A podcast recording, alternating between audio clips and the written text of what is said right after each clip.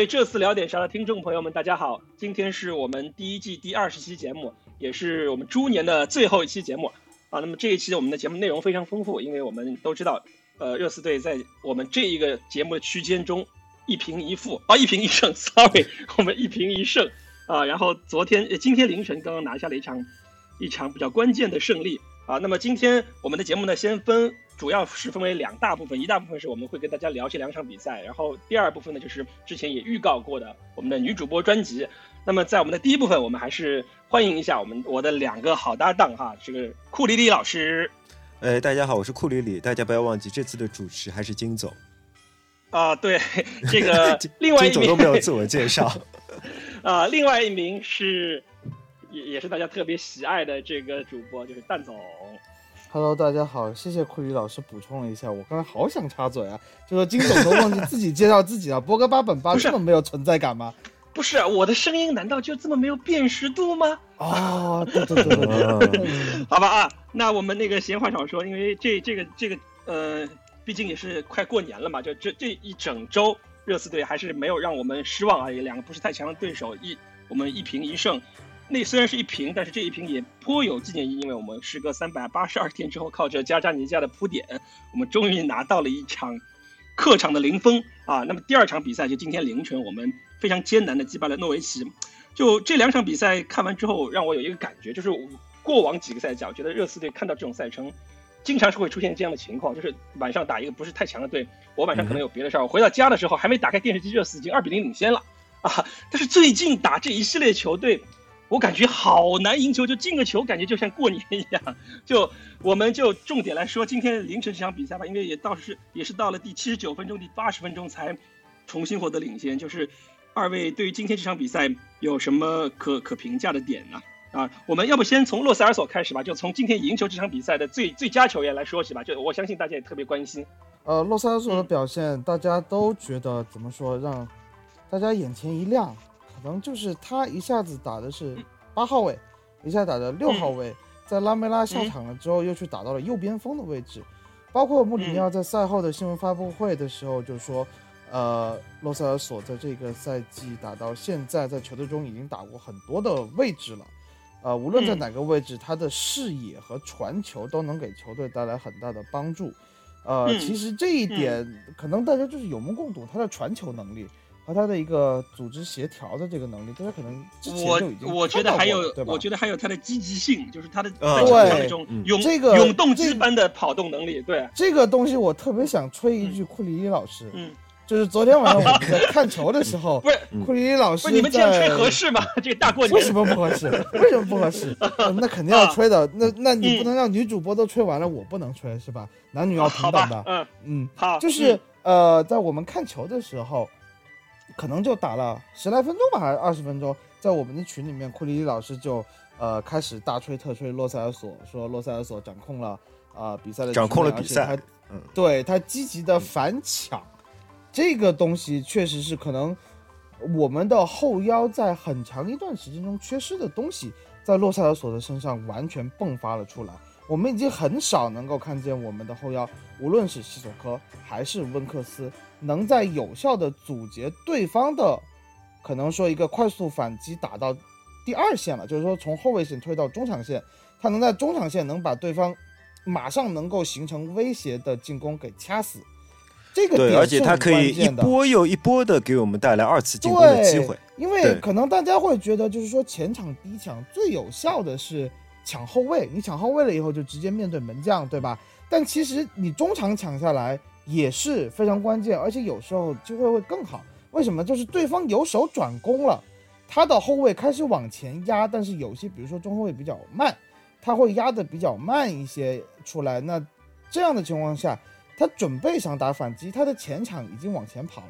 他中场，比如说昨天进了第一个球，抢坎特维尔，坎特维尔这么能跑的一个人，也在诺维奇在就是布恩迪亚没有能够打比赛的情况下，应该是诺维奇中场比较能拿球的人了。那他们的队员就觉得好，坎特维尔拿球，突一个洛塞尔索不在话下吧，结果就被洛塞尔索断了下来，打了他们一个措手不及。所以他的这个反抢能让我们看到一个怎么说非常积极的信号，对吧？事实上，我们的的第一个球就是洛塞尔索反抢下来的结果，是他先传了一脚球打进去。对，对，包括那个孙兴民上半场有个很好的，就是半单刀的机会，卢卡斯传给他的的那个球，就是倒数第二脚球，我们上半场有很多很多有威胁的进攻，来自于洛塞尔索的出球，就是倒数第二脚，包括第一脚射正拉梅拉的那个凌空射正，奥里耶的右路传中，倒数第二脚也来自洛塞尔索，所以洛塞尔索的这个表现确实是值得吹啊，值得歌颂，对吧？嗯，对，我那么我就。你让我稍对我稍微补充一下邓总的说法，就是我自己是踢边后卫的。作为边后卫的话，他边后卫的发挥是特别有赖于中场球员的发挥。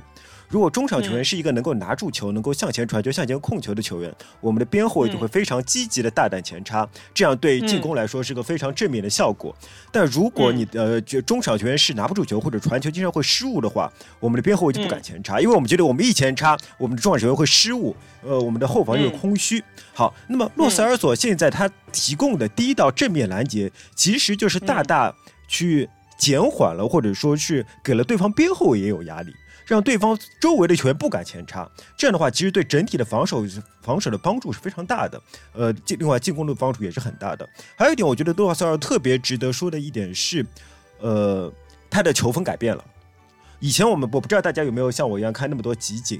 之前你如果去看洛塞尔索在西班牙时候的集锦的话，他经常是个人拿球向前推进，然后传接简单球，这是洛塞尔索的表现。他多少让我们想起以前的登贝莱，或者说是哎埃弗顿那个人。后来转会去啊，我一下都忘记了啊，巴克利盖耶啊，对对，哦后面巴克利盖耶，哦我还以为多少人我们相信巴克利，或者说对这 巴克利样的球员。嗯呃，就是以愣头青式的直线突破，然后传个简单球。嗯他刚来热刺的时候，几个表现也是这样的。他那时候踢偏右边的位置，替补上场，或者他拿到球以后，也就是愣头青往前冲。所以那时候我不是很喜欢他。但是这场比赛，你看他愣头青向前冲非常少，他绝大多数帮助球员的方法是向前传球，而且他的向前传球非常扎实、非常稳、非常准。我们队内其他向前传人，比如说拉梅拉，或者说是呃阿里阿里，你去看他们都非常不稳，用用对呃，金总话说就是玩蛇，他他们会有很多很花哨的东西，但是这些东西并没有达到实际的效果。但是嗯你可以看到洛塞尔索非常非常稳，他向着传球是很准很准的。但同时，他并不是没有花哨的能力，他有的。你会去看一些半高球、一些五分球，他可以非常轻松的在半空中，哎，再颠一下，再颠一下，最后放调整到自己一个非常非常舒服的位置。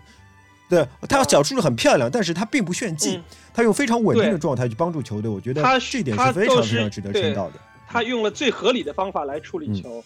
然后我刚才在你聊的时候，我就看了一下，因为现在 Who's Go 上面有每个球员的热区嘛，然后我就看了他的热区，我太恐怖了，他这个热区就是我看小禁区里面他的热区都是蓝色的，就是他回防还经常是在回防到自己的禁区里面。还有一点就是你说的抢边后卫就是，上半就是我刚场我们差点丢了一个球，就是洛塞尔索挡出去的、那个球，洛里已经失去了对右边是的就，是右大右半边大门的这个掌控。如果洛塞尔索没蹭那一脚的话，那个球就二比二了。啊、对，然后还有还有一个就是刚才库里里说到的逼抢对方的边后卫，就是他整场比赛热区出现最多的就是在我们的右侧，也就是对方对应的对方左后卫的这个位置，左大禁区前沿的，对、嗯。前沿的这部这个区域，就是嗯这个区域不但是侧动进攻，然后他其实在那个地方就在原地现场的发起的逼抢也是的非常多，就是他他在那个区域的。这个触球次数也好，他的跑动路线也好，也是最多的。我刚才还看了一下这场比赛，他全场触球八十三次，也是热刺队最多的。而且是的，他接应球非常非常积极，非常非常的积极，对，就他非常积极的为问嗯问队友去要球。然后他这场比赛，他这场比赛，我想问一下二位啊，他这场比赛开场的时候出现在后腰的位置，你们或多或少会不会有一些吃惊？因为他之前更多的是作为一个进攻球员出现，我们也没有把他设想成一个后腰。我之前好像我问过你们说他能不能打后腰，你们好像说他应该还是个进攻球员。呃，对，但是这你刚才说这场比赛的话，我觉得不吃惊，特福德因为他之前的很多比赛嗯他已经踢过后腰了，他不是第一次出现在后腰的位置上。嗯之前的一些换人啊什么，嗯对我觉得这场比赛他打嗯后腰不奇怪，而且我觉得还很好一点是他把也不奇温克斯激发出来了。我觉得温克斯在旁边踢球非常非常的快乐，就是说你可以看到温克斯洋溢在脸上的笑容，两个人风格而且挺这是不是也是跟也是跟对手实力不是太强有关？所以那个穆里尼奥排了两个偏进攻型的后腰，而不是说说，也可能是我们后腰实在是没人了啊，就只能上这两个。只能上这两个。但是我们打利物浦的时候，嗯你也看到后腰是温克斯加嗯埃里克森，只是说呃一个确实你也不能说后腰没人呐、因为戴尔还在啊，嗯，戴尔是嗯已经有一个月的时间没有在英超联赛中首发了。但是但是嗯戴尔感觉他能量不足，他确实没有温克斯他能量确实不足能量，。就是说，就是能量不足我们不能用后腰上没人这个东西来说，洛塞尔索是勉强排布到后腰这个位置上了。我觉得现在他可能就是一个后置组织核心的定位了。呃，我觉得，而且就未来嗯我们的战术体系而言，说不定洛斯尔索就是一个后腰的第一选择。常规性的。对，就是我觉得其一个主实刚才流后腰的第一选择。刚才库里提到登嗯贝莱，我让我看到了希望，因为登贝莱是左脚，也是嗯从进攻进攻的位置往后拉成被改造成一个后腰。我到这个觉得，当然我觉得洛塞尔索可能他更多才多艺一些，可能能在不同的位置发挥不同对，因为你看洛塞尔索在西班牙踢球的时候，他也是踢右边靠后一个位置，是的，但是他们啊帮助的嗯球队方式不一样。这他在嗯俱乐部，他在西班牙的时候，他帮助球队的方式是向前带球，但是在嗯我们现在俱乐部，他帮助球球队的方式是向前传球，对吧？但他永嗯还是一个右边靠后的位置，他在西班牙也是踢这个位置的，所以我觉得他对嗯这个位置的适应性没有问题。问题是他能不能就是适应英超的环境，对吧？对，而且嗯还是那句话，之前踢红星的时候他也踢得很好，但是在后面大部分比赛中表现一般。但是至少我们最近看这一系列，就从一月份开始到现在的比赛，我们可以说他是越踢越好。然后在今天这场比赛中，是他最近一些一系列良好比赛积累出来的，我们觉得是不是一个必然的结果呢？嗯我觉得他是进步了吧？其实就是嗯诺维奇这个球队，我们一个月之前刚打过那场比赛，洛萨尔索也是首发的。要是没嗯记错的话，那场比赛基本上他也打了一个后腰的位置，就是跟恩东贝莱配的那场比赛。嗯那场比赛他就踢得很挣扎，然后也是我们当时就说他没有适应英超，或者是说他对英超的理解还不够，对吧？我们之前说过这个问题。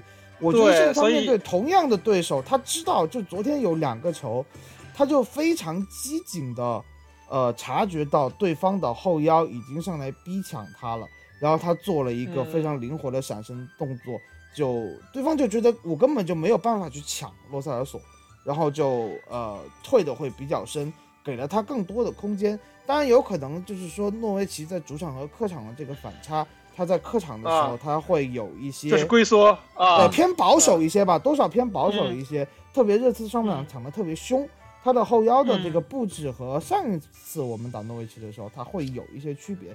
但是嗯就是说，洛萨尔索以洛萨尔索这个球商，我觉得就是呃肉眼可见的，他对英超的理解有提高了。一个极大的提高，对。吧？他对对如何帮助球队的想法提高了，就是说他更加知道自己应该用什么方法来帮助球队。而且他对自己的定位，我觉得很清楚，他也不贪功，他非常不贪功，就包括那个阿里那个助攻孙兴民那个球，对他那个球，如果他想内切直接打，完全可以啊，他选择了传给嗯。阿里，对吧？做了一个直塞嗯。给阿里，他非常明确自己的、呃工作和职责，这一点我觉得，哎呀，还有一点可能是要提的是，呃，嗯。还有一点可能需要提的是，之前温克斯说过，经过这两周，我穆里尼奥终于有时间带他们练战术了。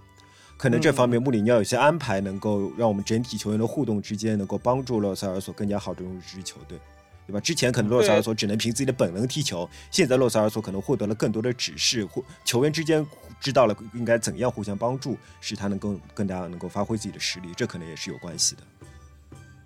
总而言之，我觉得一句话吧，就是杜尔塞尔索现在正在朝我们期望他的方向发展，而且对，就他也展现了自己比较强的适应能力，就是也不能说强强吧，就是符合我们预期的这个适应能力。终于他在球队最需要人的时候他站出来，终于走上了正轨。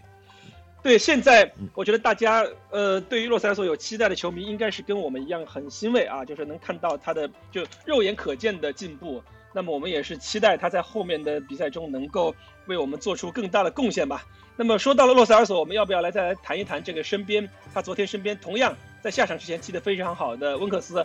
昨天我不知道微博是谁管的啊，这谁？我记得是他提了他一提了一下白坎特之后就受伤了，是吧？嗯啊哈哈，那要不由提白坎特的那位同同学来说一下，你昨天是怎么发表这个？为什么觉得他是白坎特？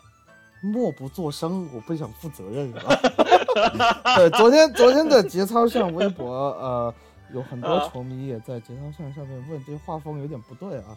就嗯我觉得没有不对啊，就节操就是节操化呀，节操像一直就是这个样子的。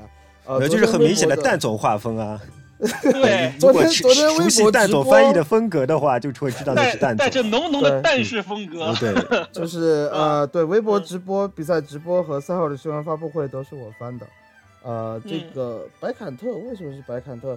就呃，嗯。洛塞尔索抢，我觉得啊，洛塞尔索抢的是一个对球落点的判断，而温克斯嗯。就是不遗余力的在奔跑，奔跑不遗余力的奔跑，嗯对，不遗余力的奔跑，而且是呃，在面对一些比较强壮的对手带球的情况下，就比他强壮的对手。嗯他能够呃卡住位置非常积极的对卡住位置也好，下脚也好，，对吧？非常的啊果断。就是，嗯而且他的那个呃，而且我们一直说嘛，温克斯是有就是带球突进的这个能力的。就也有人嗯说过，他踢得好的时候，状态好的时候，呃，这个推动的能力就是什么？是很强的，他可以过掉第一个人。对对，就是吹嗯吹的是什么有莫德里奇的风采啊也好，什么也好，有伊涅斯塔的踢得不风采好的时候，对。啊，踢得不好的时候呢，呃，就有人说他就是呃，只得到了帕克的真传，就在那转圈，啊，嗯。对吧？啊？那你看昨天啊。他有转圈吗？他没有怎么转圈，他就是非常啊直截了当的断球推进，然后嗯。如果洛塞尔索在可传的范围内，他很明确的把这个球交给洛塞尔索。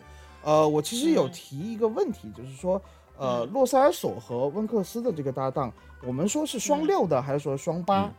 或者就是说嗯。这两个人就是呃八六组合，就两个人嗯。谁想打八都可以，谁想踢六也都 OK。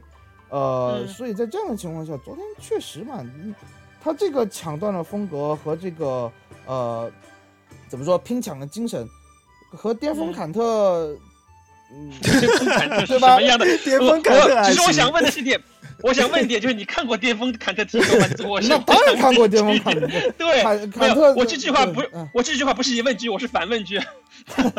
就是说，就是说，可能就是说，我们自己戴有色眼镜会拔高一些，啊就是对，就啊确实温克斯从他重伤，就脚踝重伤完了以后，有很多人质疑他嗯。下滑了，很多人就说他就是一个呃什么什么团队型球员，还是一个什么嗯。角色型球员。然后我们也嗯。一再黑他说他可能就是一个英冠或者是说中下级球队，呃他是一个失去呃突破能力的呃突破手。对对，中下游啊保级队的这个、嗯。这个球员，那现在你看他昨天，其实也不只是昨天了，在过去的可能两到三周的时间，他的这个表现，就是库里老师也是一直在问，就是说，呃，温克斯是突然长球了，还是对手太弱了？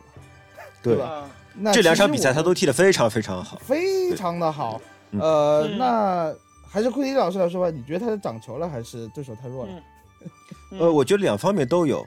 就是说，首先他嗯肯定是长球了，你可以看他他处理球的速度明显是加快的。当看嗯赛季刚刚开始，在波切蒂诺手下的时候，当由攻传手的时候，球竟然到他脚下，他至少需要处理两三步才能把球送出去。但是现在他经常一一步一步两步就能把球送出去，这就大大，而且他的准度提高了非常非常多。我觉得这点是显而易见的进步。但还有一点就是刚才。呃，蛋总提到的关于双六还是双八的问题，我觉得目前他跟、嗯呃呃泰格洛萨尔索的搭配，虽然两个人都踢得很快乐，但是隐患还是有的。我们的内部还是会经常会被打穿。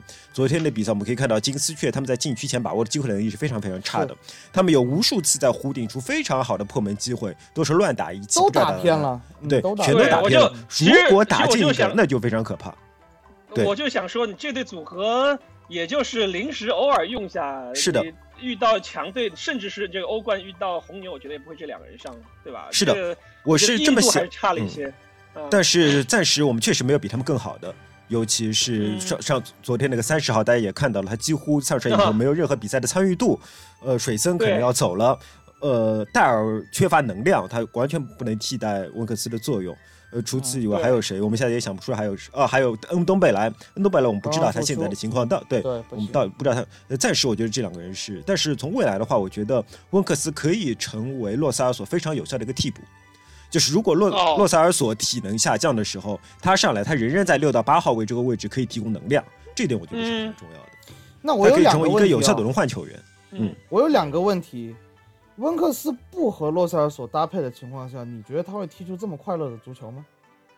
对，这确实是问题。但是，对我觉得蛋总问的很好。成为一个，对我觉得蛋总会成为一个很大的隐患。然后还有另外一个问题，就是你刚刚提到三十号我们的呃绝代儿子上场了以后，嗯参与度非常的低，两场比赛也没有非常低踢出我们所谓的就是当时当时吹过的说，因为杰杰代代说他是杰代说他是球霸型的，就是说球真球霸型人家不舍得不舍得哎传出去。哎，不我我我我告诉你们了，姐代还说索尔达多是世界顶级前锋呢，他的话大家仅仅供参考啊，仅供参考啊。姐代看好的人呃多数会水对嗯是这样啊。不过我觉得温克斯还是很有希望。这次杰带看温克斯，啊我觉得温克斯最近的表现，温克斯是有机会踢出来他。是一直对哎，你想吧，你就摸奖，你你说一百个人好，总归有一两个会会会会中的吧？就你是 哎你是摸一百，你是摸一百次奖，总归能中两块肥皂吧？哎，啊你这样不好吧？绝代我们的绝代老板现在在呃日本，日本你就对你就这么没关系，他来了我也这么说，我我黑绝代又不是一天两天的这个事情了，对吧？你可以去调调出前面的录音来，我是一直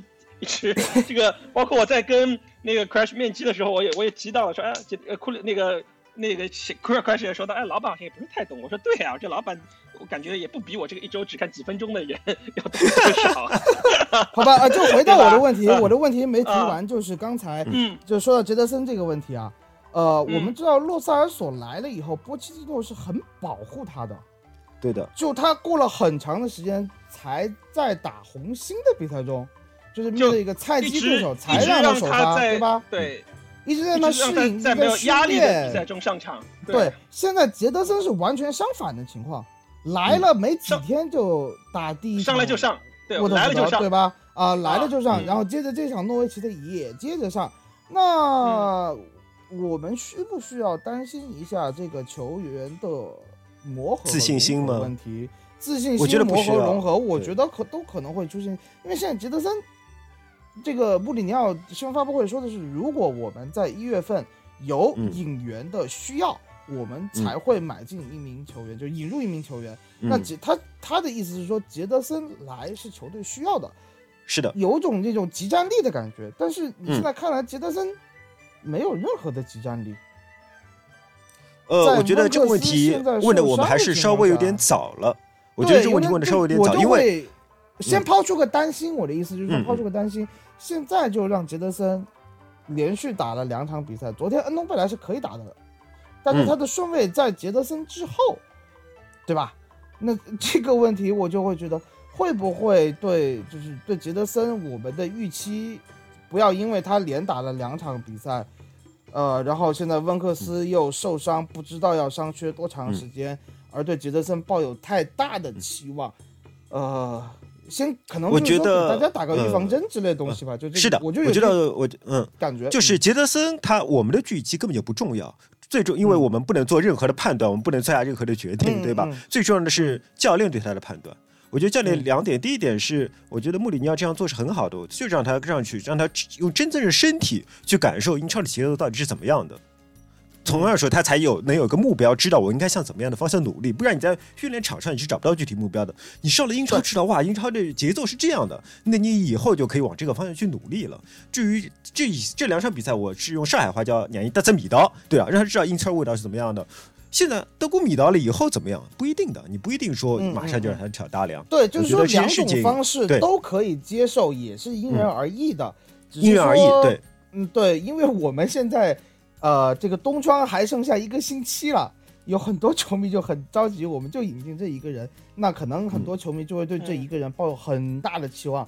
但是如果他对不要抱有过高期望对 对，完全同意洛杉太多了，不矶半个赛季才过去，对，对吧？嗯洛杉矶半个赛季过去了，现在才踢得出来。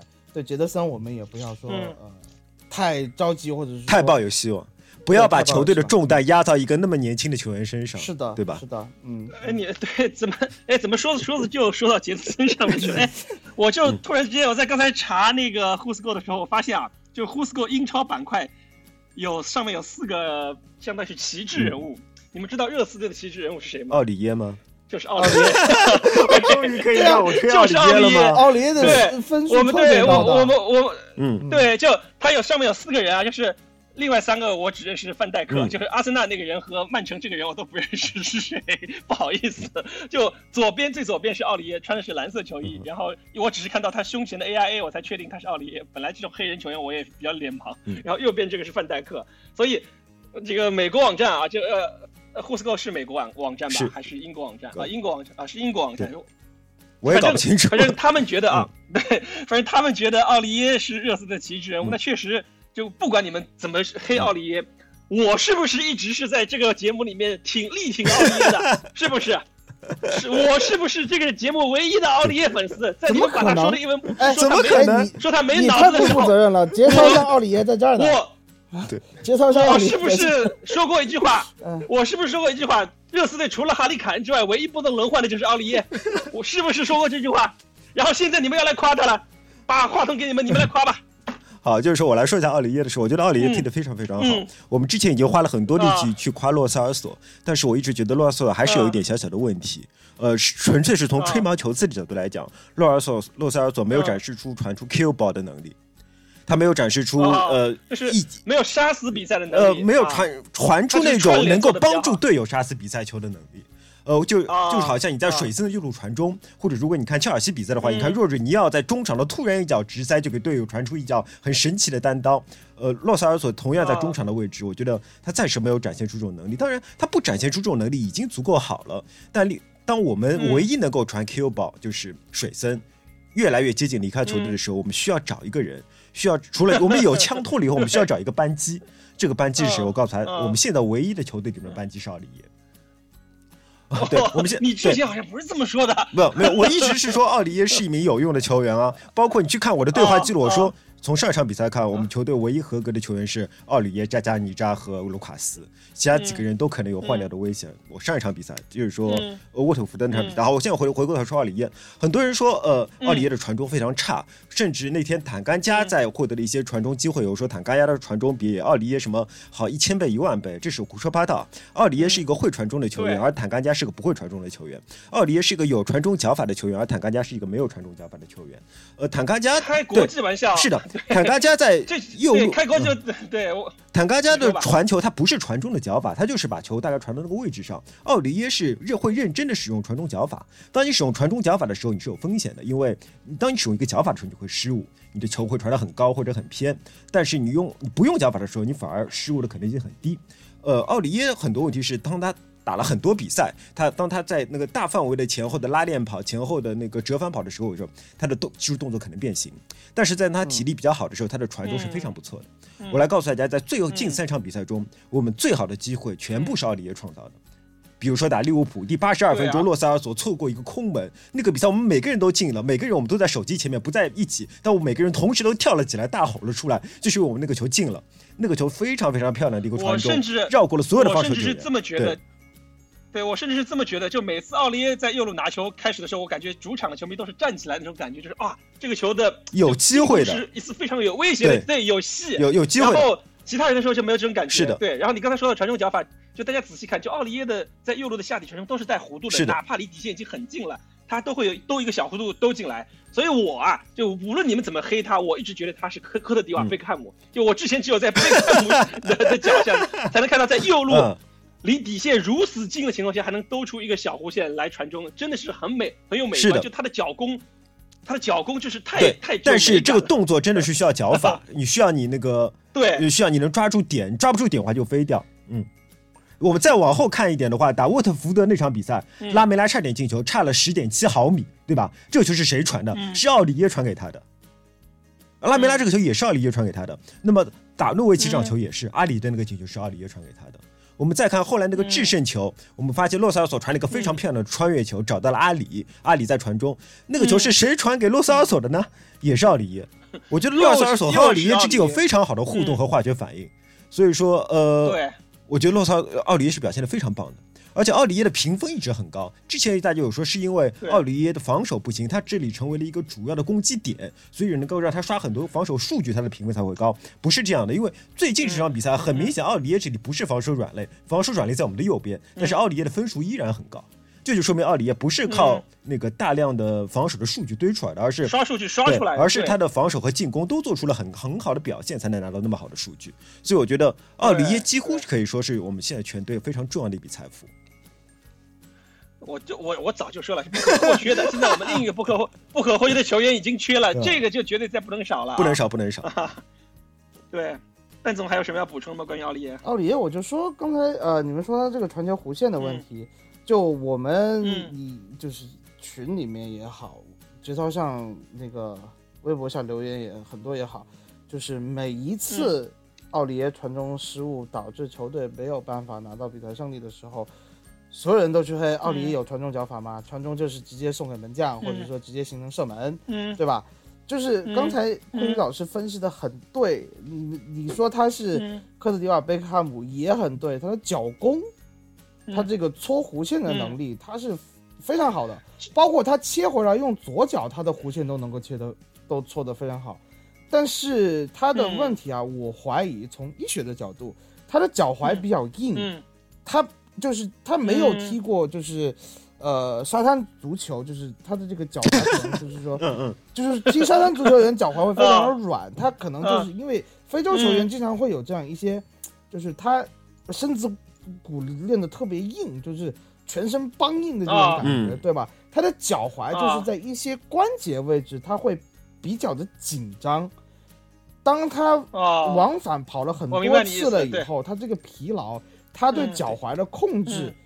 控制力会大幅下降。嗯嗯，对，没有不会有一些就是你说像贝克汉姆这样的球员控制的这么好，所以我们看到了所以很所以多奥里耶传球较离谱的失误传对，就会有这样的情况。啊但是这个东西就是我一直是理解的，但是所以，我给嗯奥里耶的传中总会说他的技能在冷却中，对吧？他技能 CD 对对完毕了以后，嗯他可以每个他，而且其实说实话，他有很大的进步。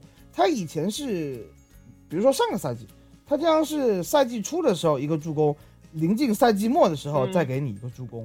现在不是了，现在是嗯每场比赛有关键传球，隔个一个嗯月左右、或者也不到一个月，他就能够传出助攻。对，不要嗯不要说的这么遥远，对吧？就对，他 就是嗯特别在现在嗯他主打右后卫的以后，你可以看到他的，你你肯定不能拿他跟特里皮尔的传中比，对吧？但是嗯他在这一边的这个呃威胁程度，在热刺嗯。现在缺兵少将的情况下，如果试想一下，嗯。做一个很大胆的假设，嗯。如果现在我们右边站的是嗯特里皮尔，效果会嗯好到哪去嘛？我觉得效果可能还不如不会。对吧？嗯，对，因为奥里耶能够提供更多的能量，是的，这种能量还是非常重对特里皮要的。尔其实他的。特里皮尔在的时候，大家也说啊，你防守不行啊这路老是被别人爆啊，嗯什么之类的。所以，哎，总是离开的人总是更好。对但是我们，我还是那句话，大家大家珍惜眼珍惜眼人，前，到时候珍惜眼前，嗯。对，还有一点我想提醒大家的是，请千万要注意球员的疲劳问题。因为奥里耶在传中被黑的最多的时候，他其实非常惨，他大概每一场比赛都踢了首发，都踢满了九十分钟，从来没有被换下去。他经常是在对呃对什么一个礼拜都要踢三四场比赛，他还在那边传中，还是在不断的奔跑。在这种情况下，他能做好防守嗯就不错了。的传中质量下降，其实是非常可以想象的。非常可以想象的。我们再举个例子，比如说卢卡斯，有很多人说昨天的最后一个球就是最后一分钟，卢卡斯嗯因为他嗯糟糕的传球错过了一个反击的机会。但你要想，卢卡斯一共踢了多少比赛？从十二月二十二号到一月二十二号，他一一共一整个月打了整整九场比赛，平均三点四天就要踢一场。而尤其是一月份以来，他打了六场比赛，其中六场比赛里面五场休息了三十分对钟，对，对五场比赛里边他只休息了三十分钟，不，六场比赛里边他只休息了三十分钟，其中有五场打满了嗯九十分钟。奥穆里尼奥每天都在说他的表现非常好，能量非常足，我唯一担心的是他的油会用完。那么嗯。你会很明显，那场九嗯。在最后的九十分钟的时候，他他之前已经有一次非常好的机会停球失误了，你会发现他腿已经抬不起来了。不。动了，他的腿完全是僵硬的。在这种情况下，他还完成了一次非常好的回防，防防回防防住了对手一次快速反击，然后他再回防到禁区里面再往前冲，确实是跑不动的，他完全已经抬不起腿了。在这种情况下，嗯我觉得我们就并不应该你单纯的考虑是一个完那个体能完全充沛的球员去把握住这个机会和一个完全没有体能的球员面前有这个机会是完全不同的。我们不能苛求球员那么多。对，而且呃，嗯。我就补充一下这个体能的问题吧。这个体能和嗯。疲劳的问题，穆里尼奥在赛后也说了。呃，我也看到有球迷在嗯。说最后的那个反击，就是孙兴民和嗯。呃卢卡斯，就和卢卡斯那个。典型的热刺浪费机会的表现，我就觉得不是。有一些嗯。过于放大了这么一次因为疲劳而产生的失误，而且我在我很少嗯。就是说，呃，在节操上微博下回复不认识的球迷，就是根本就嗯。没有眼熟的球迷，因为我觉得实在看不下去了。嗯。那个球，他有有人说，嗯。如果这个球卢卡斯传得好，有个呃四五步的提前量，孙兴民以孙兴民的速度，啊、这个球就直接单刀了，嗯然后就会进球了。嗯。但是那个球，孙嗯兴民也好，卢卡斯也好，回防的这么积极，累到那个程度，传球失误嗯，肯定无法避免，很正常。然后，如果我们假假想一下，如果卢卡斯嗯这个球传出来，传出了四五步，这就是我昨天晚上的回复，就是传出来上吗你？嗯。孙兴民嗯。以孙兴民的这个对比赛的这种投入程程度啊，他肯定会去奋力嗯。追这个球。你们就不怕孙兴民也像凯恩一样拉伤腿筋吗？受伤，对。他，蹬出去那是谁底下都不愿意看到。所以在比赛二比一，已经基本上那个球就是伤停补时最后一分钟的情况下，那个球有就有，没有就没有了，没有必要去没必要，没必要这样，没必要苛求这个球现在热刺所有球员的任何一个细节的把控，如果我们能把比赛拿下来，就 OK，就歌颂就完了。包括拉梅拉，有很多人在批评拉梅拉上一场比赛打得很不好，对打沃特福德的时候嗯也早就应该把拉梅拉先换下，而不是呃换下其他什么人。就是这样的评论，嗯呃，有一个赛后采访我没有翻，因为实在昨天的赛后采访太多了。穆里尼奥说，呃，我把拉梅拉换下是不得已的，因为他太累了伤病是嗯因为他很疲劳。呃，然后穆里尼奥补充了一句，那是另外一个呃，就是英超官方的采访吧，呃，他就说了一句，呃，球迷们总是去支持球队的，球迷们也总是去嗯。过、呃担心，就是过分担心，对于某些现象会过分的担心。呃，但是球迷们嗯不知道拉梅拉花费了多少的精力与努力，才在这样一个缺人手的情况下，能够每一场比赛坚持首发，为球队的带来能量。就是说，拉梅拉在场下付出的努力，大家是看不到的。所以是这样的，我觉得我稍微补嗯。充一点，你们大家去看一下嗯拉梅拉的身材，去看一下对拉梅拉凹陷的面颊，就是说嗯拉梅拉始终是把自己的体脂 保持的非常非常低，对在在不断重伤的情况下，仍然能把自己的体脂保持在极低的程度，而且我觉得他的横向的幅度是有增加的，就是说甚至他的肌肉量是有增加的。我觉得阿拉梅拉一定是一个我我怀疑拉梅拉的职业态度是 C 罗级的。嗯就是他可能没有 C 罗的天赋，没有 C 罗的运气，但是嗯他的自律很可能是 C 罗级的。嗯，啊，同意，完全同意。所以在这样的情啊况下，就是在球队现在已经非常困难的情况下了，希望呃球迷们能够少一些消极的这种评对论，就是多看到一些球队积极正面的东西对。这群球员，更何况大家应该已经看到拉梅拉下场以后，球队缺乏能量以后，一些有一度比较紧张的状态，他应该能够看到的。对。嗯，就是说在这个困难的时期，多支持一些球队吧，哪怕说球队确实看不见，但是呃看球大家还是多讨一个欢心。嗯，是的，对嗯，那。好，那么除了我们刚才提到的这几名球员之外，就是我们也得恭喜一下孙兴民，因为我们也都知道孙兴民是现在热刺现有的球迷团体中非常受欢迎的一名球员，也是我个人除了哈利凯恩之外，现在这个球队最喜欢的球员。其实孙兴民离他上一次进球已经过去四十六天了，就这个进球。非常关键啊，因为是制胜球，而且我们也知道这个球是有点勇气的，因为对方很有可能是一个头碰头，是的或者他把整个身体扑了出去头碰拳的，嗯嗯对，他是把自己吸冒着受伤的风险去为热刺队拿下了三分。我觉得这一点，虽然这场比赛之后啊，就孙兴民的评分整个在 h o s c o 里面的评分不算太高。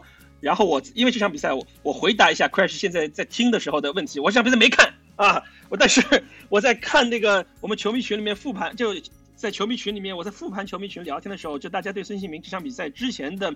包括进这个球之后浪费机会，就是刚才你们提到那次球的那个，还有一个绝杀，嗯还有一个扩大比分的球嗯时候，还是对他颇有微词。但我想说的是，还是就刚才二位老师说的，就是我们要看到球员的亮点，就球孙兴民能打破四十六天进球荒，然后能能呃能为球队带来三分，我觉得已经是非常的了不起。更何况之前我们说过，孙兴民的进球是一阵儿一阵儿的，嗯就我们是不是可以期待这是他另外一阵的开始高潮的对，另外一阵的来临？我们、我们是我们是能看到，就至少他把这层窗户纸给嗯突破了。其实上一场打沃特福德那场比赛，他已经差点对，差一点就，差一点突破了一。个窗户纸。对，所以包括打利物浦也也有机会啊，对吧？我们就嗯说，其实他只之前没没捅破这个窗户纸。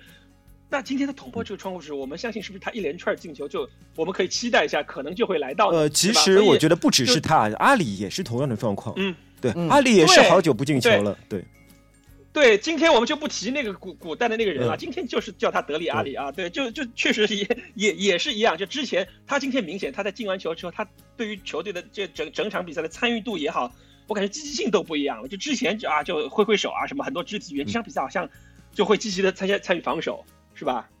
你是说阿里还是说孙兴民？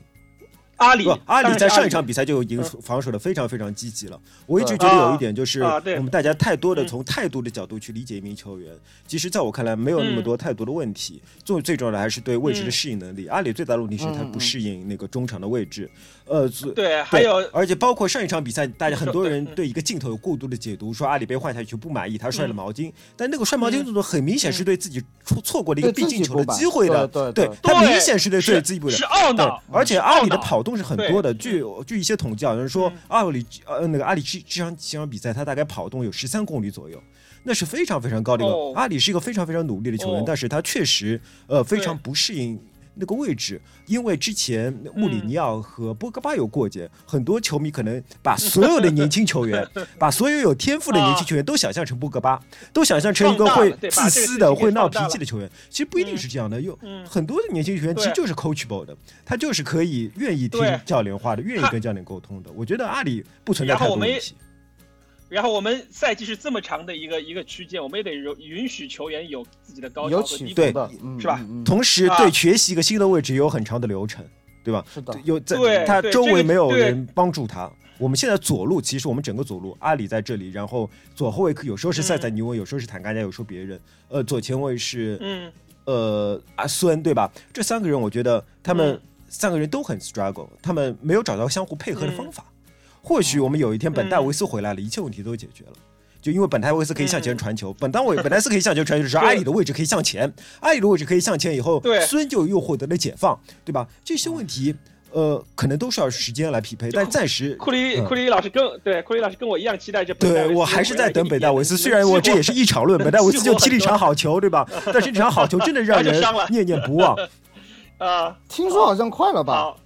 月底就回来了啊。，你想嘛，洛丽洛丽爸爸已经比我们想象的要提前一周回来了是，那月底也没也没几天了嘛，嗯，对吧？嗯，啊，好，那么我们呃关于这两场比赛的情况，我们就给大家聊到这里。然后接下来这个环节呢，就是大家也有所期待啊。我这个在最近这段时间也是呃跑遍了祖国的两地，然后分别的面基了老板娘跟大家非常喜欢的 Crash 两位女主播。好，那么现在我们就来听听我在两地跟二位女主播面基的时候分别聊了点啥。呃，各位这次聊点啥的听众朋友们，大家好。今天呢，我们是第一季的第二十期，那么也就是我已经承诺过好几次的女主播专辑。现在呢，我是在北京啊，我是在跟我们的第一节操巷的第一代热刺女球迷老板娘，也就是传说中的吃姐在一块儿。啊，这是一件非常令人羡慕的事情啊！我也终于在春节前，这个终于完成了本年度这二零二零年第一次跟老板娘面基。啊、那么今天，哎呀，鼓掌！好，老板娘跟大家打打打一下招呼。大家好，大家好，我就是呃金总口中呃第一代节操巷的朋友们所熟知的老板娘。因为我现在虽然有一有看淡出了，不过这次也有幸在本一季节目中呃参加了一次录制。啊，也谢谢金总百忙之中，然后来到北京。我作为东道主，今天也差点放了金总的鸽子，不好意思，不好意思。啊，没有，其实就其实大家会发现节操巷有一个非常有意思的情况，就节操巷的老板他是在上海营业，然后节操巷的老板娘是在北京营业，就这两个人。呃，相隔两地，然后各自成家，但是却组成了节操向的老板和老板娘的 CP，这是一件特别有意思的事情。就我再三承认一下，这老板跟老板娘各自有家庭，不是我们没有什么关系，对没有任何的只有革命友谊。没有任何的关系。所以，呃，一会儿呢，我今天对老板娘的访谈也会从一些家庭或者是从别的一些呃特殊女性的特殊的角度来切入。嗯啊，那么我们都知道，老板娘作为节操巷的第一代女球迷啊，其实，在那个时候，在二零一零年之左前后的那个时候，热刺队没有说像其他的一些豪门球队有很多的很多的流量球星，所以我想请问一下，老板娘那个时候为什么会选择热刺队作为你的主队呢？呃，其实我也跟很多的女球迷一样，一开始是人迷。呃，大家也知道，那个时候我从看开始看热刺的话，应该是一零的一一赛季那个时候。然后那个时候大家都知道的主力是谁啊？莫德里奇。对，呃，我是一一开始也是因为一个集锦注意到他。然后你知道，本来他就是一个非常可以说有人管他叫中场魔法师。一个非常灵巧的中场节拍器型的球员，所以他的集锦真的是非常的吸引人。然后我当时就沦陷了，我觉得啊，还可以这样踢球。因为我之前说实话看联赛，欧洲的联赛看的比较的少，主要是看国家队啊。你之前可能你之前有别的主队吗？之前有别的主队吗？我之前联赛没有主队，我只是比较比较喜欢看像很多伪球迷一样看世界杯这样子。啊，就是看的大赛多一些。大赛型球迷、是吧？所以你你先对对，你先看莫德里奇，你是从。呃，国家队从克罗地亚国家队的比赛中看到的吗？那也不是，其实是当时另外一个喜欢看英超的朋友啊介绍给我的啊。但是他是切尔西球迷，他说我们一直想买一个人，啊、我推荐给你看一下。啊、然后结果我就没有如他所愿跟他一起支持呃切尔西，我反而变成了热刺的球迷。啊，那确实是这个用我们一种。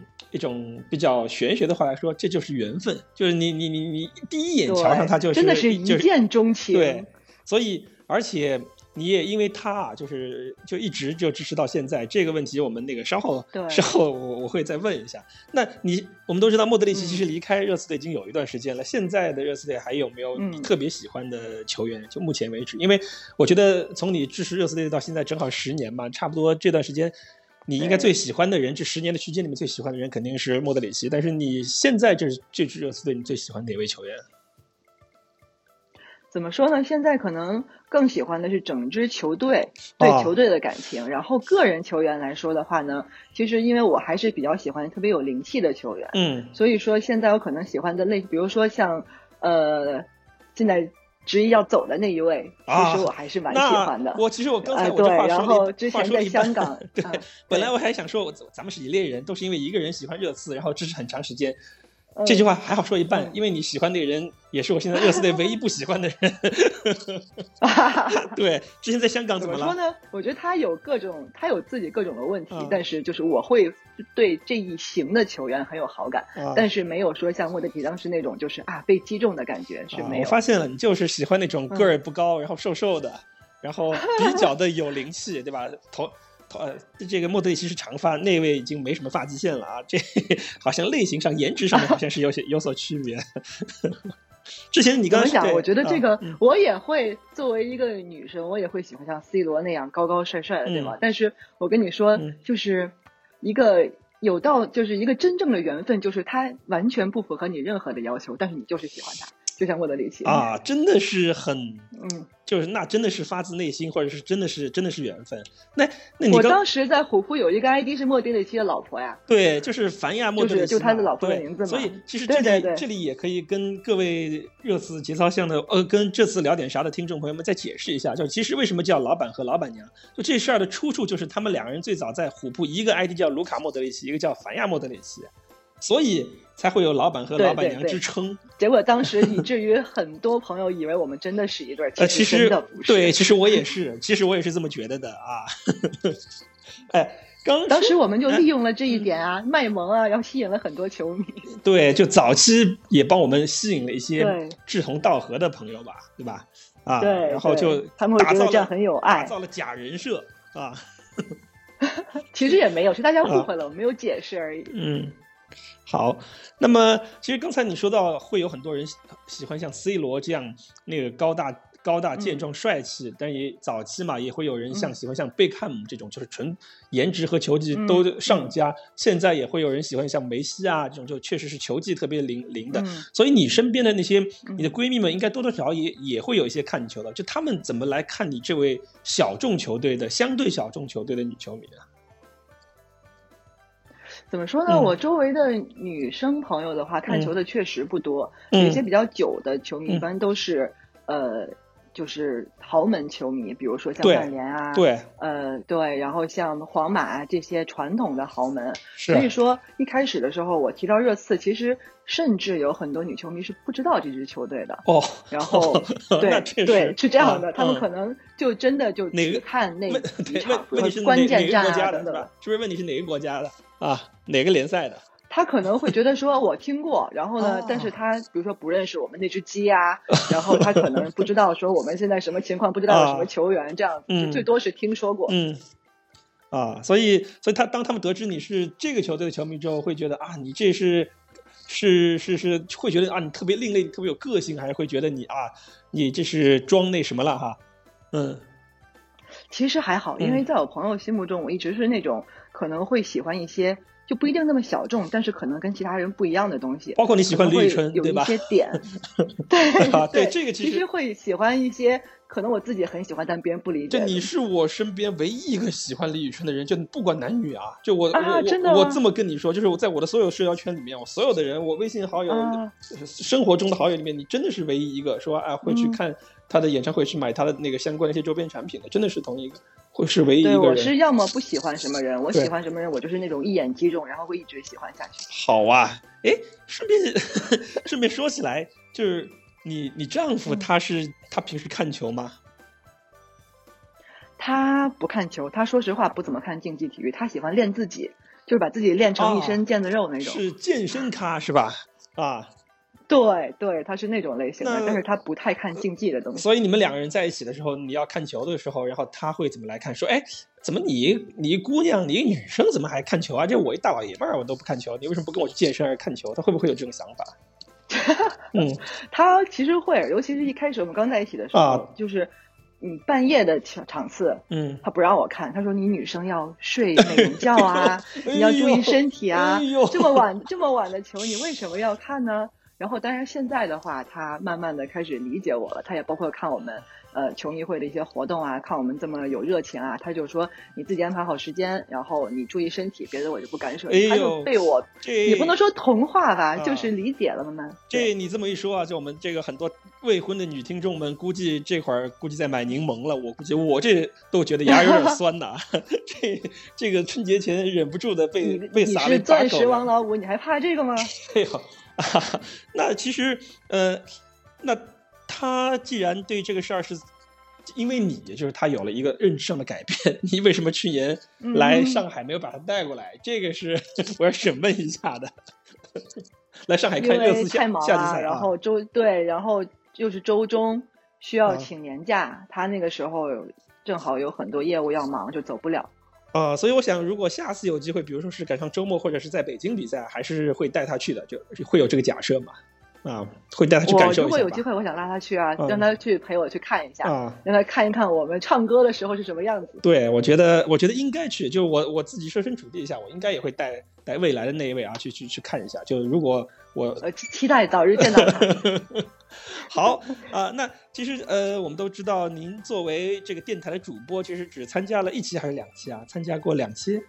呃，其实只有一期了，所以我自我定位是女嘉宾，还并不是主播好。嗯那么你，所以我就想问，但你虽然作为女嘉宾啊，你你你至少也是上过节目的，所以你你你平时在哎听这次聊点啥，跟你自己上这次聊点啥的时候，你觉得有什么区别？就作为一个听众和作为一个你要在上面发声的，因为我们在很多微博那肯定不一样嘛。对，因为很多东西，比如说你你听节目的时候，肯定是非常的轻松啦，嗯然后听大家，包括你们插科打诨也好啊，很严肃的评球也好啊，对而且你会会有一些自己主观的判断，你觉嗯得说，哎、我不是这么想，或者哎，我觉得他说的不错，嗯但是真等你真正上节目的时候，嗯首先你会需要去关注一下，至少是近期的一些热点、嗯。一些话题，嗯。然后可能会看去多再了解一下，因为不光可能是你自己的观点，你想去看一下社交网络上面大家的一些想法，以及对，以及大家对你的评论，以及你上完节目，你节目播出之后，大家对你的评论，哇，就今天我们的女嘉宾对，你会不自觉的去关注那些评论。对，板娘的微博是什么？呀？我们好喜欢板娘哦，板娘一定要来多上节目，是不是？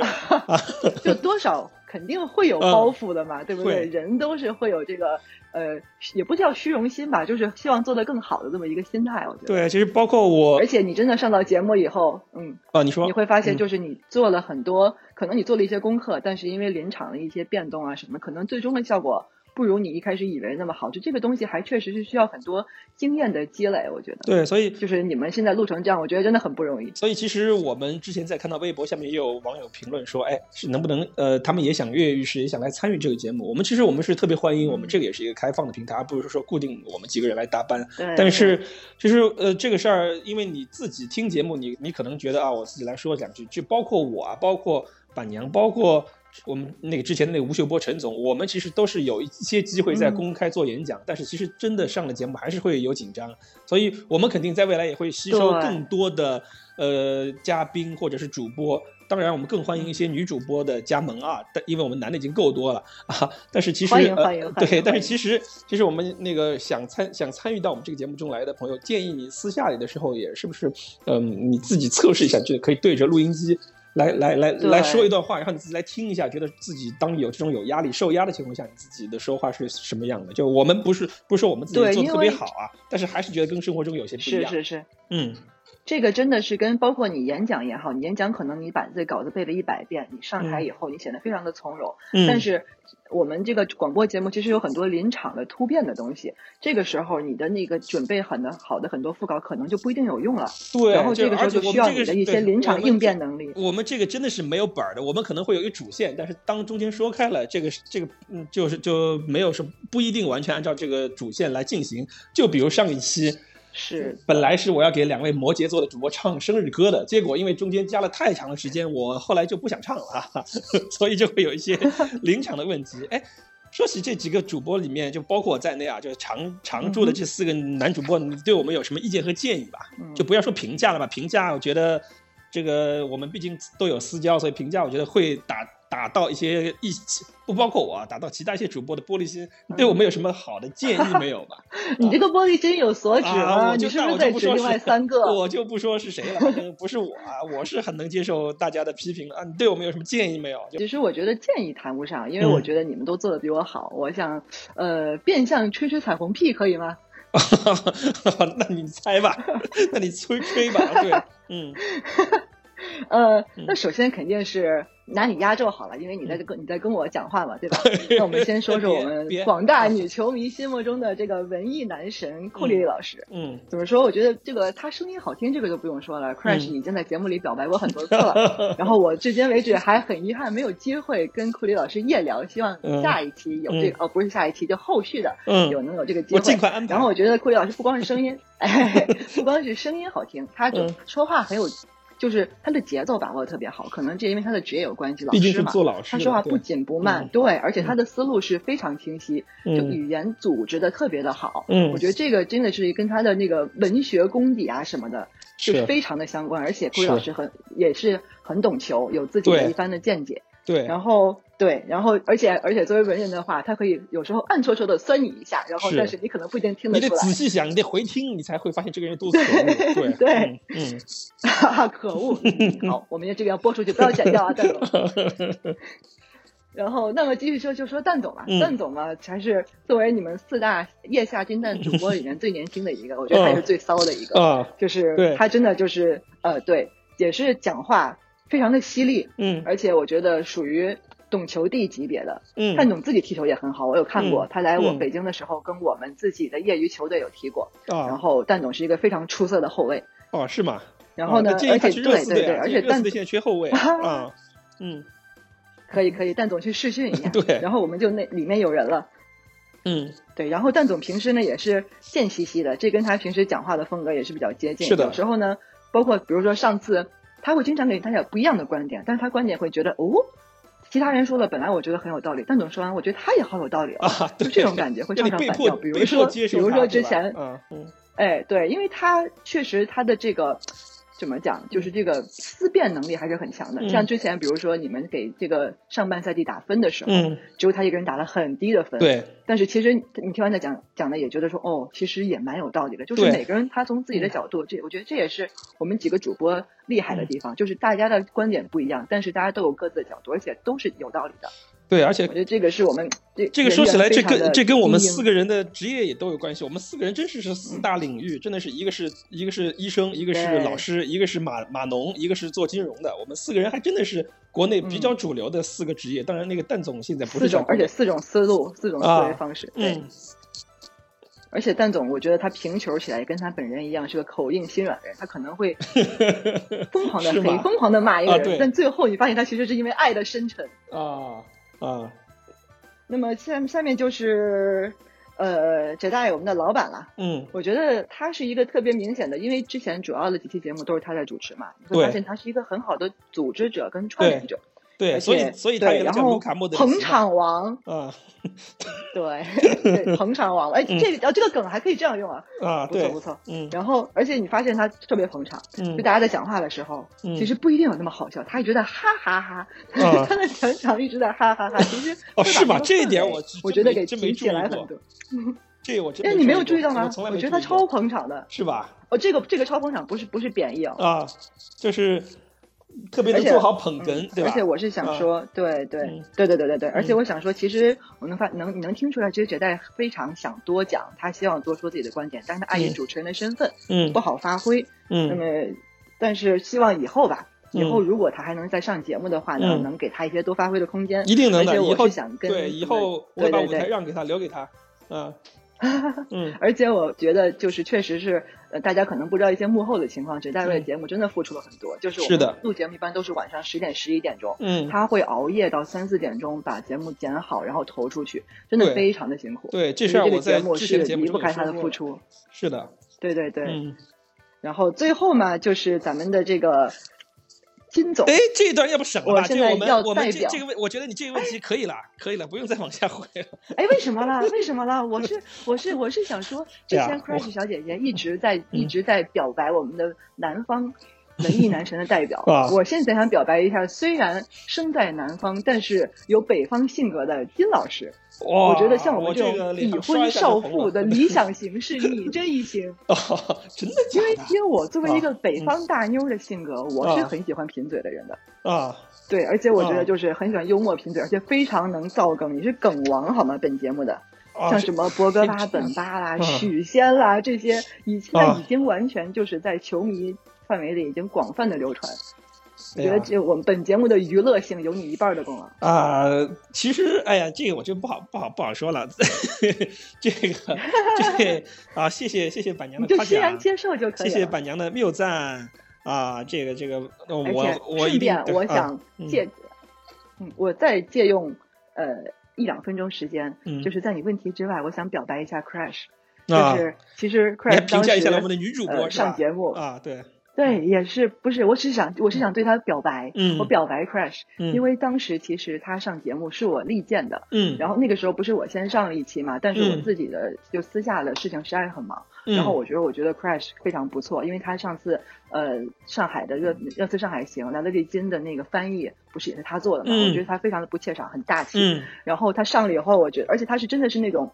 作为女生，一个老阿姨会喜欢一个比自己年轻的姑娘，说明她真的很不错。是，然后我觉得她是非常可爱的女球迷，而且真性情，很爱球，在女生里面也算非常懂球的了，也很关注我们的球员。我现在对她在此公开表白。啊，其实除了您刚才说的那几点之外，我觉得 Crash 也是一个非常非常认真的女生。就是我我在她这个年龄段的女生，我很少见做事情这么细致的。就包括在上一期我是第一次做主持，就大家对我都是鼓励为主，但其实 Crash 他除了鼓励之外，他还说了几句，比如说他觉得我在做主持人的时候，我跟呃，嘉宾们的互动不够，所以你看，今天我跟板娘的时候，我就会不停的就嗯，我就会有有些回应，积极的吸取了对这个建议，是因为就 Crash 他上次录完节目之后，他就突然跟我说说，就他说，哎，你作为主持人，你在大家说话的时候，你这个不像绝代这样跟大家做好捧哏，就别说哈哈哈哈笑笑了，就别说是捧场的笑了，我连在跟你聊天的时候，连嗯，对，是。我连这些的话都很少，就确实是做的不够。你就显得一个人在讲。对，所以，哎，这个就说明他特别细致啊。觉得很多女生觉得大家可能听过乐过就行了，但是他他真的是会很很仔细的在思考这这这个过程，我觉得是啊、对特别的不容易不知。道听过这一段以后，我们的非洲性格的 Crash 会不会脸？你说错了，不是非洲性格，是黑人性格，好不好？你啊，对，黑人性格，哎，一个意思啊，一个意思。那么说起来，那个我不久之后马上也要见到 Crash，那么我们会在稍后的节目中啊听到我跟 Crash 的呃之间的聊天。好，那么我们就接着接着问下去了，就因为我们都知道板娘是因为莫德里奇喜欢热刺队，那么为什么现在莫德里奇去了皇马这么多年了，你还愿意跟我们这帮呃热刺球迷在一块儿呢？因为那个时候啊，其实除了你之外，也会有一些女生支持热刺队，但是他们无大多在范德法特离去之后都离开了热刺队去支持别的球队。那么你为什么在莫特里奇去了皇马之后，你还会继续支持热刺队呢？怎么说？我觉得呃，范德法特他有一个其他的原因吧，因为他毕竟是从一支豪门球队过来的，他可能是有一些球迷跟过来。嗯但是对我来讲的话，我一开始喜欢莫德里奇，他就在热刺。嗯，然后呢，我在在对他倾注感情的同时，我也对热刺倾注了非常多的感情。哦那么他走的当时，其实我也是有伤心的，因为他当时走的其实不是很愉快，大家都知道。是罢训人生觉得落罢训，会觉得对啊对、嗯对，当时我都没有提这个词，刻意 去去去回避了，因为大家到现在为止提到这个词，嗯包括群里面还会有会有一些人对他恶语相向，其实我是还蛮难过的。但是就是。到之前咱们去、嗯对咱们之前去比赛的时候，他有在社交网络上就提到热刺的感谢热刺嘛，嗯我当时还觉得很欣慰。嗯我，觉得他应该不是说呃没有感情的一个人嘛，毕竟热刺当时培养了他嘛。而且你看他忠诚度也很高，后他后面去了皇马也一直踢了这么长时间，就是他他其实是个忠诚度挺高的球员。对，嗯其实其实我不是洗白他了，嗯我觉得就是对于球员转会来讲，就好像我们想象一个我们普通的人跳槽嘛是，如果你没有 DNA 的话，对你去换一家单位其实是很正常。如果老板老板不让你走，你可能也会想法子去闹一闹。对，但是可能球员有这种行为的话，就会对球迷产生一些伤害。我当时确实也是会有心理上会受到一些冲击，嗯所以导致我当时对他是也冷落了一小段时间，大概几个月的样子。嗯而且就是因为他在就是这段时间，我对热刺其实呃本身的球风啊什么的，我是很喜欢的。当时咱们的球风就包括两翼齐飞啊，嗯那个时候青春风暴啊等等的，然后我是非常对我的胃口的。嗯然后再加上对热刺其他球员的进一步的了解，然后嗯我是一步步的就更喜欢上热刺。而且我这个人性格有点怪，我不太喜欢豪门。我觉得哦首先呃对，就是一家独大，包括其实我更喜欢看英超的感觉，就是嗯。我记得很多年前有一张图强队比较多。就那年。嗯，对对对，就是大家是势均力敌的。我之前有有一有一张图，就是说嗯。所有每一支队都被另外一支球队打败过，就是这个、嗯。这个联赛是就可以形成呃循环对是有未知性的。啊对，对对，然后不像说像西甲还有西超，可能其他球队就是，当然现在可能稍微不一样一点，当时嘛就是两家独大，对吧？对，那我建议板娘来而且嗯看 NFL，NFL 从来没球队连冠过，更别说三连冠了，那就更平衡。开个玩笑，对，啊，我在我在国外留学的时候，真的有看过橄榄球，啊我看不懂，我觉得他们不知道为什么在，好吧，啊，嗯就是北美这种 muscle 型的这嗯种竞技，我包括那个冰球，其实嗯我也看看不太懂。嗯也，不是说规则看不懂啊，啊就是看不太懂那个乐趣。啊但是我下次你可以带我一下呀，可以让给我讲解一下，有有需要人带进门。有机会下次我的球队来北京打客场的时候，要一定邀请你们全家去看嗯，啊，好吧？哎呀，嗯，对，可以。好你说的啊，我们啊全家人很多的。对，然后说到全家，说到全家这个问题，我们都知道板娘，呃，有一个非常帅气的儿子啊、然后我在板娘的社交 帅气对我那其实从小就可以看到未来是多么英俊帅气的一个一个一个小伙子了嘛，对吧？谢谢谢谢。那其实我从板娘的社交媒体上已经可以看到，他已经开始身上带着一些热刺周边的东西出现，包括我看那个前几天踢球、嗯踢的那颗球也是带热刺标志的球。那么你未来准备把他怎么做一个培养？就未来会让他喜欢热刺对吗？还是就让他跟你丈夫那样，只是做一个健身卡？我觉得你们两个或多或少都会对他有些影响吧。怎么说？我觉得作为一个小朋友来说，嗯小朋友肯定对健身本身这种很枯燥的东西没有那么兴趣，所以我觉啊得我的优势比较大。嗯，然后，而且现现在确实，因为我家附近有有一所大学，过马路就是，嗯我经常带他去操场玩。操场上面他就看见别的小朋友在踢球，他非常的喜欢，哦所以才给他有足球什么的。我那个有热刺 logo 足球也是我的朋友送给我的，啊因为大家都知道我喜欢热刺嘛。嗯，但是那个不是官方买的，是某嗯宝、某宝的那种自己做的那种。我觉得是有心意就行了。嗯对你这个态度就特别的特别的然后小小朋友也很喜欢。嗯对我觉得男孩子天生会喜欢球类运动吧。他现在是，呃，对我觉得他现在还是蛮感兴趣的，但是目前阶段培养还算不上，只是现在就是先给他包括。家里面有很多热刺 logo 的东西啊，让他去熟悉啊。他现在已经有了三套自己的球衣，就印着自己的名字。我觉得太棒了我觉得刚刚一岁的小朋友来讲，我觉得对，我觉得这种早教太太好了。他估计等他记事开始，他就会就有你这这样的伟大的母亲培养。我觉得从他记事开始，一定会，我觉得不大会喜欢别的。觉得他他就他就生活在这样这样白百合这样这个蓝鸟这个这个的的的空间中，次二代对对，我觉得应该是。他应该是中国第一代次二代，就我这这么这么说，可能有些绕口啊，因为热刺球迷大部分就像我这样，已经是年龄最大的热刺球迷了，算是。对对，所以说嗯他一定是第一代次二代啊，这个没什么没什么太大的毛病啊。那么期待他以后领领导我们的球迷会。啊、那么对，其实说说到照顾儿子，因为儿子还小，那么你自己作为一个母亲，然后同时作为一个妻子，怎么来处理自己跟这家里面两个男人跟你自己在平时看热刺队之间的平衡的问题嘛？因为我们都知道，其实你在生了小孩之后，甚至是在结了婚之后，其实你看球的时间就会越来越少。对，确实会嗯少。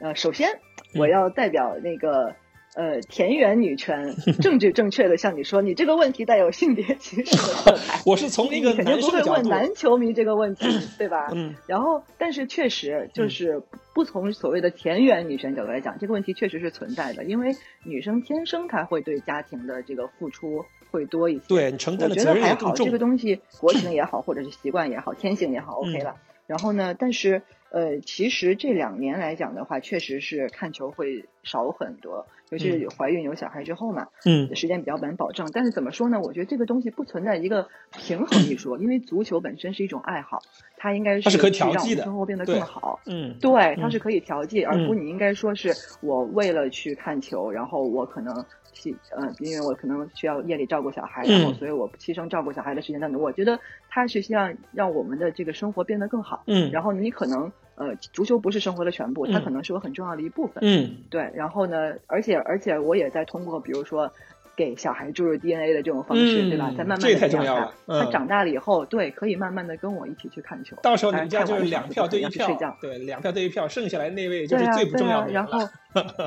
对呀、我说我要去带儿子看球，啊你陪不陪着去？那对就得，陪必须得去我去了，对不对？对，嗯，那就不是去不去的问题了。对对刚才我们之前面也提到，就是板娘作为第一代节操巷的女球迷，其实也是在我们节操巷为我们后期节操巷阵容壮大之后成立的工作组组做出了很多贡献，包括我们刚才也听到了，我们大家非常喜欢的女主播 Crash 也是由板娘拉进来的。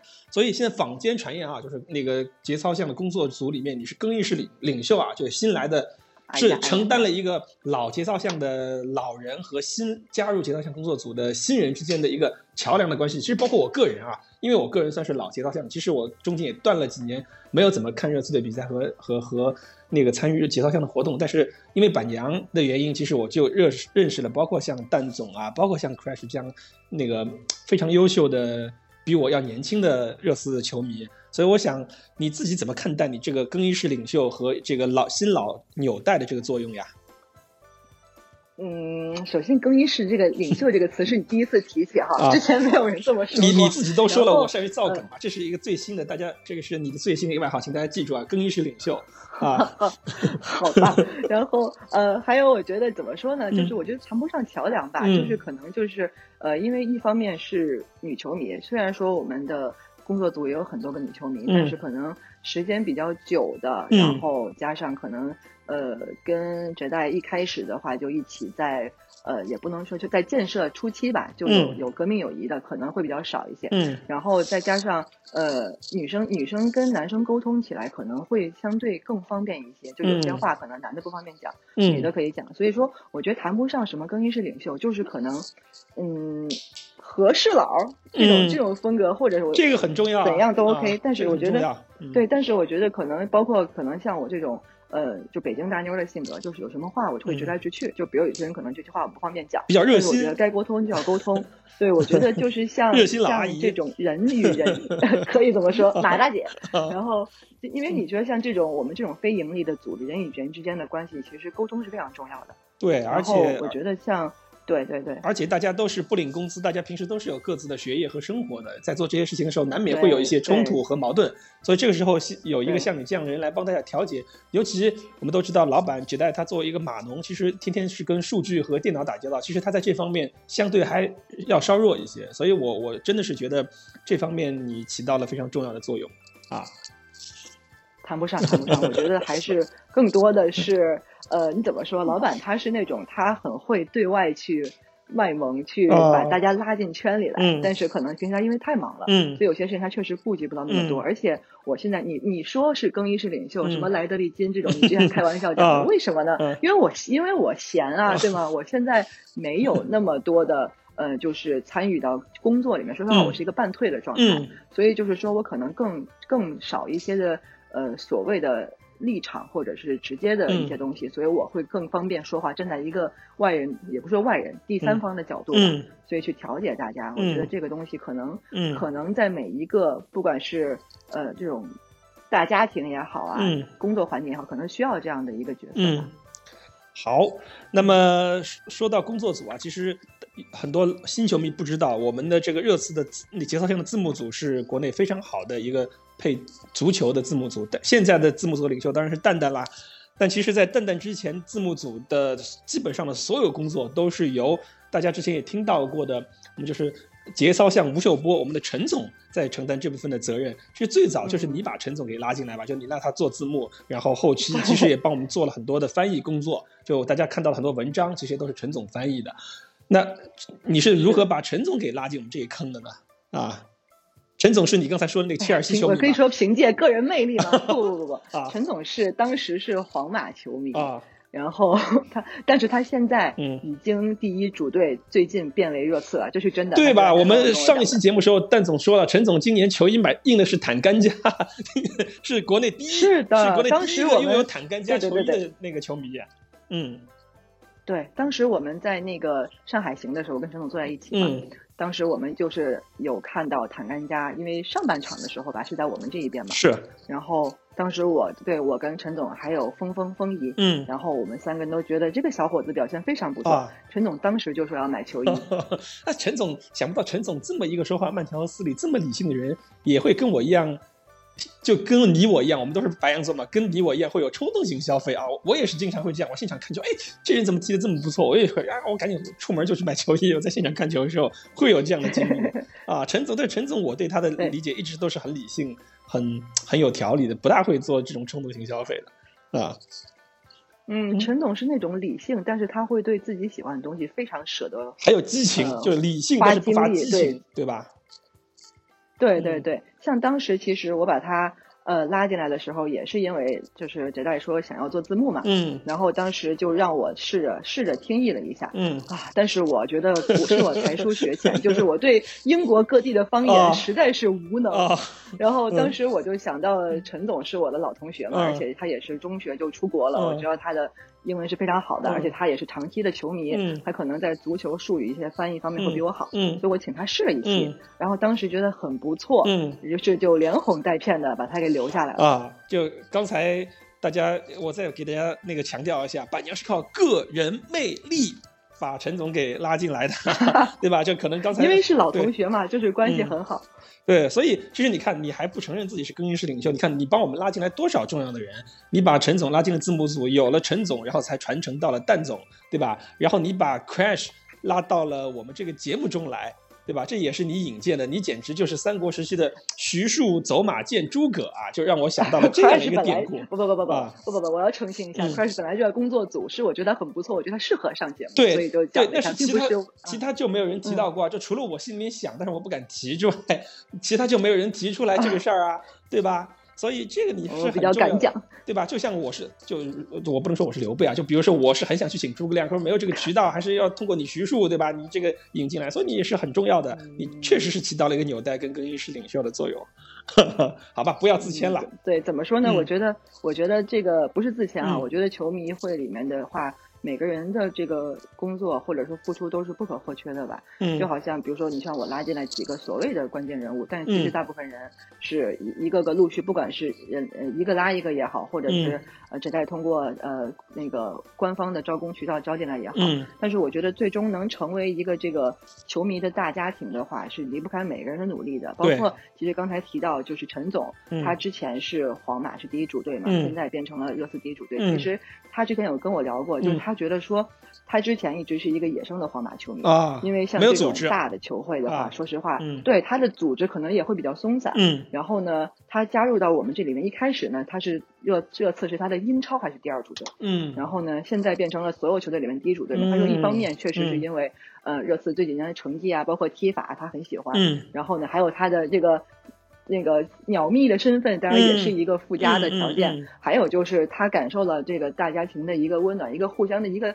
牵绊。嗯他觉得说这里给他一种就是家的感觉，嗯他觉得非常的好。我觉得这个嗯是球迷会的一个非常重要、非常有意义的一个，而且是一个而且是特别的难得，真的是特别的难得，大家真的是像像家庭一样，很难得对啊，对好，对对，嗯，好，那么今天也跟板娘聊了半个多小时，我们也都知道，我们刚才也介绍了，板娘家里面有两个男人要等着她去照顾，那么所以我们就不占用她太长时间了。好，那么感谢板娘百忙之之中来抽看我出时间，哎呀，感谢板娘在百忙之中抽出时间来接受我们这期节目的访谈，也期待你在后续的节目中能作为嘉宾再次来到节目中来跟我们分享你对球赛、谢谢对于生活和对于那个工作的观点。谢谢大家，谢谢板娘。好，谢谢谢谢好，金总，新年快乐，大家鼠年吉祥。好，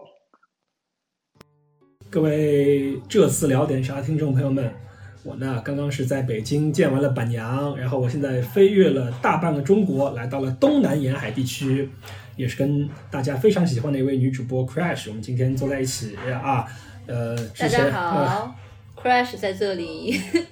啊，之前也跟大家说了，我们这一期女主播专辑主要是要访谈我们大家都非常喜欢上过我们这个节目的两位女主播啊。那么今天我也是不辱使命来到了这里，这继跟板娘面基完之后，今天继续的跟 Crash 面基，这也是很多热刺的男男球迷非常羡慕的一件事情啊。我这个做到了，做到了这个不能说双杀，做到 了。对，做到了，做到了，同时啊，也不是说同时，做到了同一次见到了两位女神级别的女主播，我自己感感到非常的兴奋啊说的好像多久没跟女人吃饭一样，老七。啊，确实是啊，好我也挺不容易的，啊年前抽点时间出来，要特意见一下金总。啊，对也是特别感谢 Crash 能有这个机会，然后我们能坐在一起跟大家一起聊聊天儿啊。嗯就说起来，呃，因为我自己一直是自诩这种老热刺球迷的人设，嗯，所以就很很难理解，就像 Crash 这种比较年轻的、比较新的热刺球迷，你是因为哪个球员喜欢上热刺队？然后你历史上最喜欢的热刺队是哪位？然后现在的所在的热刺队的球员，你又最喜欢谁？嗯，那那其实我应该是一一一二年开始看的热刺，所以啊。我最喜欢的热刺球员也是莫德里奇。哦，又是莫德里奇，你是跟老板娘串通好的吗？没有没有，啊。好像很多人都不知道我其实最开始喜欢的球员是对我觉得这个因为我自己心里我我没有提过，哦。就像上次我我说我也把下一个问题回答了吧，就嗯。像上次我说阿里其实是我最喜欢的球员，没有之一，就是很多人好像也不知道这件事情，而且有些听众向我反馈说，他们嗯。特别喜欢你那喜欢阿里那股劲儿，就说：“哎，我不管他踢的好不好，反正我就是喜欢。对，你知道那股劲儿怎么来的吗？啊，我因为不知道啊 因为我对阿里的喜欢非常单纯，啊我就是非常的痴迷他的身体。啊！就一般这种这么纯粹的喜欢，我觉得可以维持维持比较长的时间，因为哎我相信在他退役，我相信我相信在他退役之前，应该是一直能保持这么这么完美健身壮的身材，材对吧？你看那小身板。可是你为什么不喜欢 C 罗呢？C 罗的身材也是很完美啊，就是啊，我觉得我们亚洲女孩可能对那种太肌肉型的也不是太感兴趣吧。啊我我我看到那样肌肉一块块的，我也挺怵的，其实就有点。啊所以你喜欢阿里不是这种稍微有点型，但又不是那种疙瘩肉的那种、那种，就正好这个度正好是调到了你所喜欢那种度，对，然后加上它巧克力的肤色，对对对对对，没错 没错没错，就是这个样子的。啊啊，开玩笑啦，啊就是对。认真说，嗯阿里的球风我也是喜欢。上上上期也说过了嘛，嗯。就那个随意的那种感觉嘛，嗯。还有飘逸啊，就很潇洒出其不意对，嗯。然后再包括了其实他的身世啊，嗯。就是一些场边场场球场外的东西吧，就是他他的那个性格就会激发我的母爱，哦，因为 因为那你为什么不喜欢赛赛尼蒙呢？就是我们之前他只是年纪小而已，啊他又没有那些成长的经历，那些可爱的那那个样子是吧？对成成长的经历，他嗯。因为小时候，大大家可以有兴趣的可以关注一下节操下关于阿里成长的长长长文哈，好，就有他讲有有有讲他的那个成长经历，嗯对，嗯嗯，呃，那么说完阿里，嗯阿里是你最喜欢的热刺球员，现役热刺球员。那么说说你身边的人吧，因为嗯是很遗憾，就包括我在内，就我们都很不高兴的听到一件事情，就是我们 Crash 小姐姐其实是有主的，所以我们那些 那个男男男听众们，这个大家不要有什么幻想啊。我今天还。在录节目之前，我还深深究了一下这个问题，那确实是这个事情已经是实锤了，就大家不要再有什么幻想了。没有人有幻想了，你们不要自己有这种幻想，我跟你讲。呃，所以那就想问一下 Crash，男朋友是球迷吗？他平时看球吗？嗯啊，男朋友其实平时看球没有我看的多，男朋友他踢球踢的更多，我们也是因为足球认识的。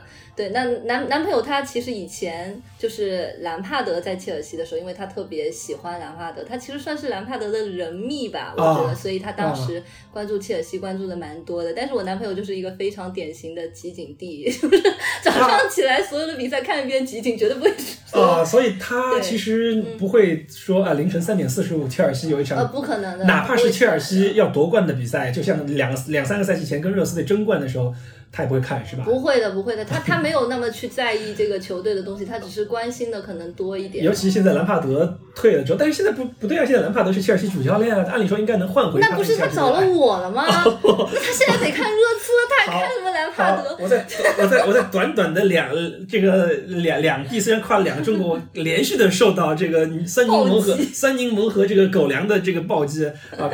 好，没关系啊。那因为这个其实你跟板娘的先生是有点像，就板娘的先生一点球都不看。那在我眼中，在听完你刚才的描述，这个你男朋友跟不看球似乎也没什么区别。哎，不会不会，他还是给我提出很多专业意见的，啊真的是。那所以，在他这个，在他眼中啊，对于，因为我们都知道，Crash 他其实对于看球是一个非常热热心的。曾经我们有一有一场比赛，Crash 因为闹钟没有闹醒，Crash 还在那边 捶胸顿足啊，说啊，我怎么闹钟没响，我怎么凌晨三点四十五的比赛我没看到？就所以在他第一次错误。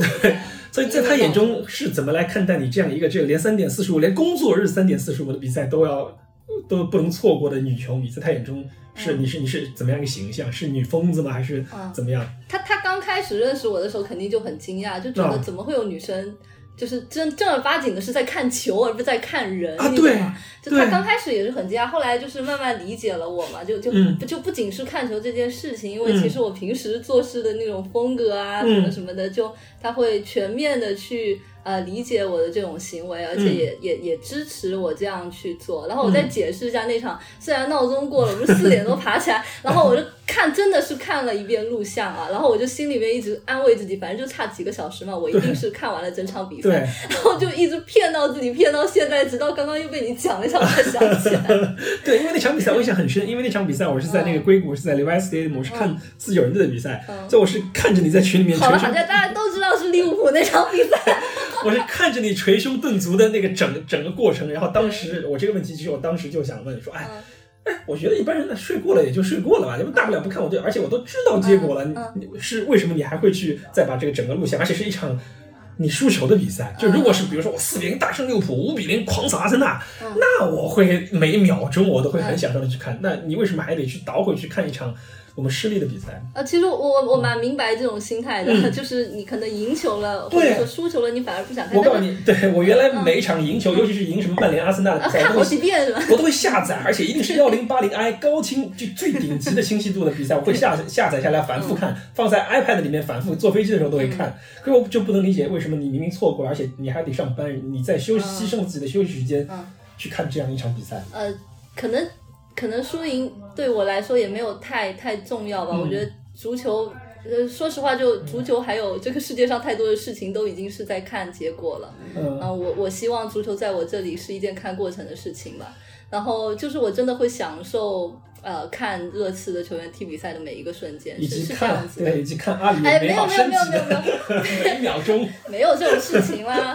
对，阿里不上的比赛我也看得津津有味，对不对？好好好，对我对我你说起这个，我又想起了之前你在刚上节目的时候来问蛋总或者是嗯杰代说，哎，哪里能看到青年队的比赛？哦我就说哇，这个女生好硬核，真真的是比我还硬核。就我觉得我作为一个看 NCAA 的橄榄球的人来讲，已经是很硬核的。嗯但你要找信号去看青年队的比赛，那真的是，我觉得，我觉得应该是不能说绝无仅有，但绝一定是非常另类的。所以说我刚才问了男朋友眼中你是嗯怎样怎样一个女球迷，那你身边的闺蜜或者说是你的女性朋友们，因为我想嘛，嗯毕竟看球的女生还是少数，那么嗯对于她们而言，你一个喜欢看球而且这么喜欢看足球的女生，嗯。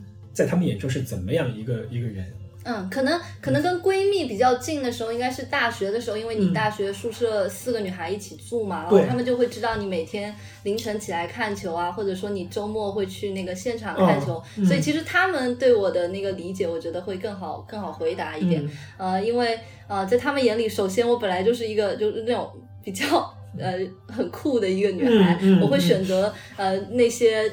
他们没有尝试过的一些很新鲜的东西去玩、嗯。去做，嗯。那他们会会会觉得这是一件非常好玩的事情。嗯。我还带他们去现场看过江苏舜天的球，嗯。在我毕业之前，我会带他们去尝试一下这种嗯激情澎湃的那种感觉。嗯然后呃，而且我身边的，说实话，玩得来的女生，其实性格是有一点像的。嗯嗯，他他们他们是完全能接受这种东西的，而且就嗯，他们可能会不知道这个东西哪里好看，嗯但是他们也会看得津津有味。就会陪着你一起去感受这样的一种气氛。对对就虽然没有没有了你，可能他们再也不会去现场看球，但是他们享受跟你在一起的过程，所以嗯你的这些行为在他们眼中也会变得说是可以理解。对，那哦刚开始他们只是会有一点佩服，其实佩服还大于奇怪，因为真的就是凌晨爬起来 那对，种。别说他们了，我至今我也是非常佩服。对，嗯，啊，这个你自己调好生物钟就好了。我倒我倒我倒觉得这件事情没有什么好佩服的。总之就是，包括我的父母，其实也也也慢慢慢慢的，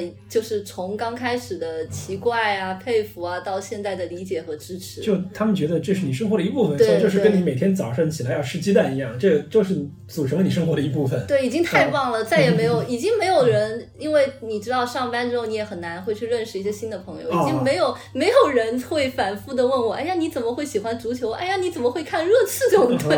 哦对，现在大家都已经知道了，我不用再回答哦这些无聊的问题了。对，好，但其实我更好奇的是一点，就是你刚才说踢球的这个问题，就是我认识的女球迷很多，嗯但是你绝对是我认识的第一个。除了看球，还自己踢球，而且不是是摆摆花架子、发发朋友圈型的踢球，嗯是正儿八经的踢球。因为嗯呃，其实很多听众朋友不知道，就 Crash 他之前在美国留学，然后在美国留学期间，就是是作为常规的一个足球活动，是作为他一个常规的活动，就一周踢三场。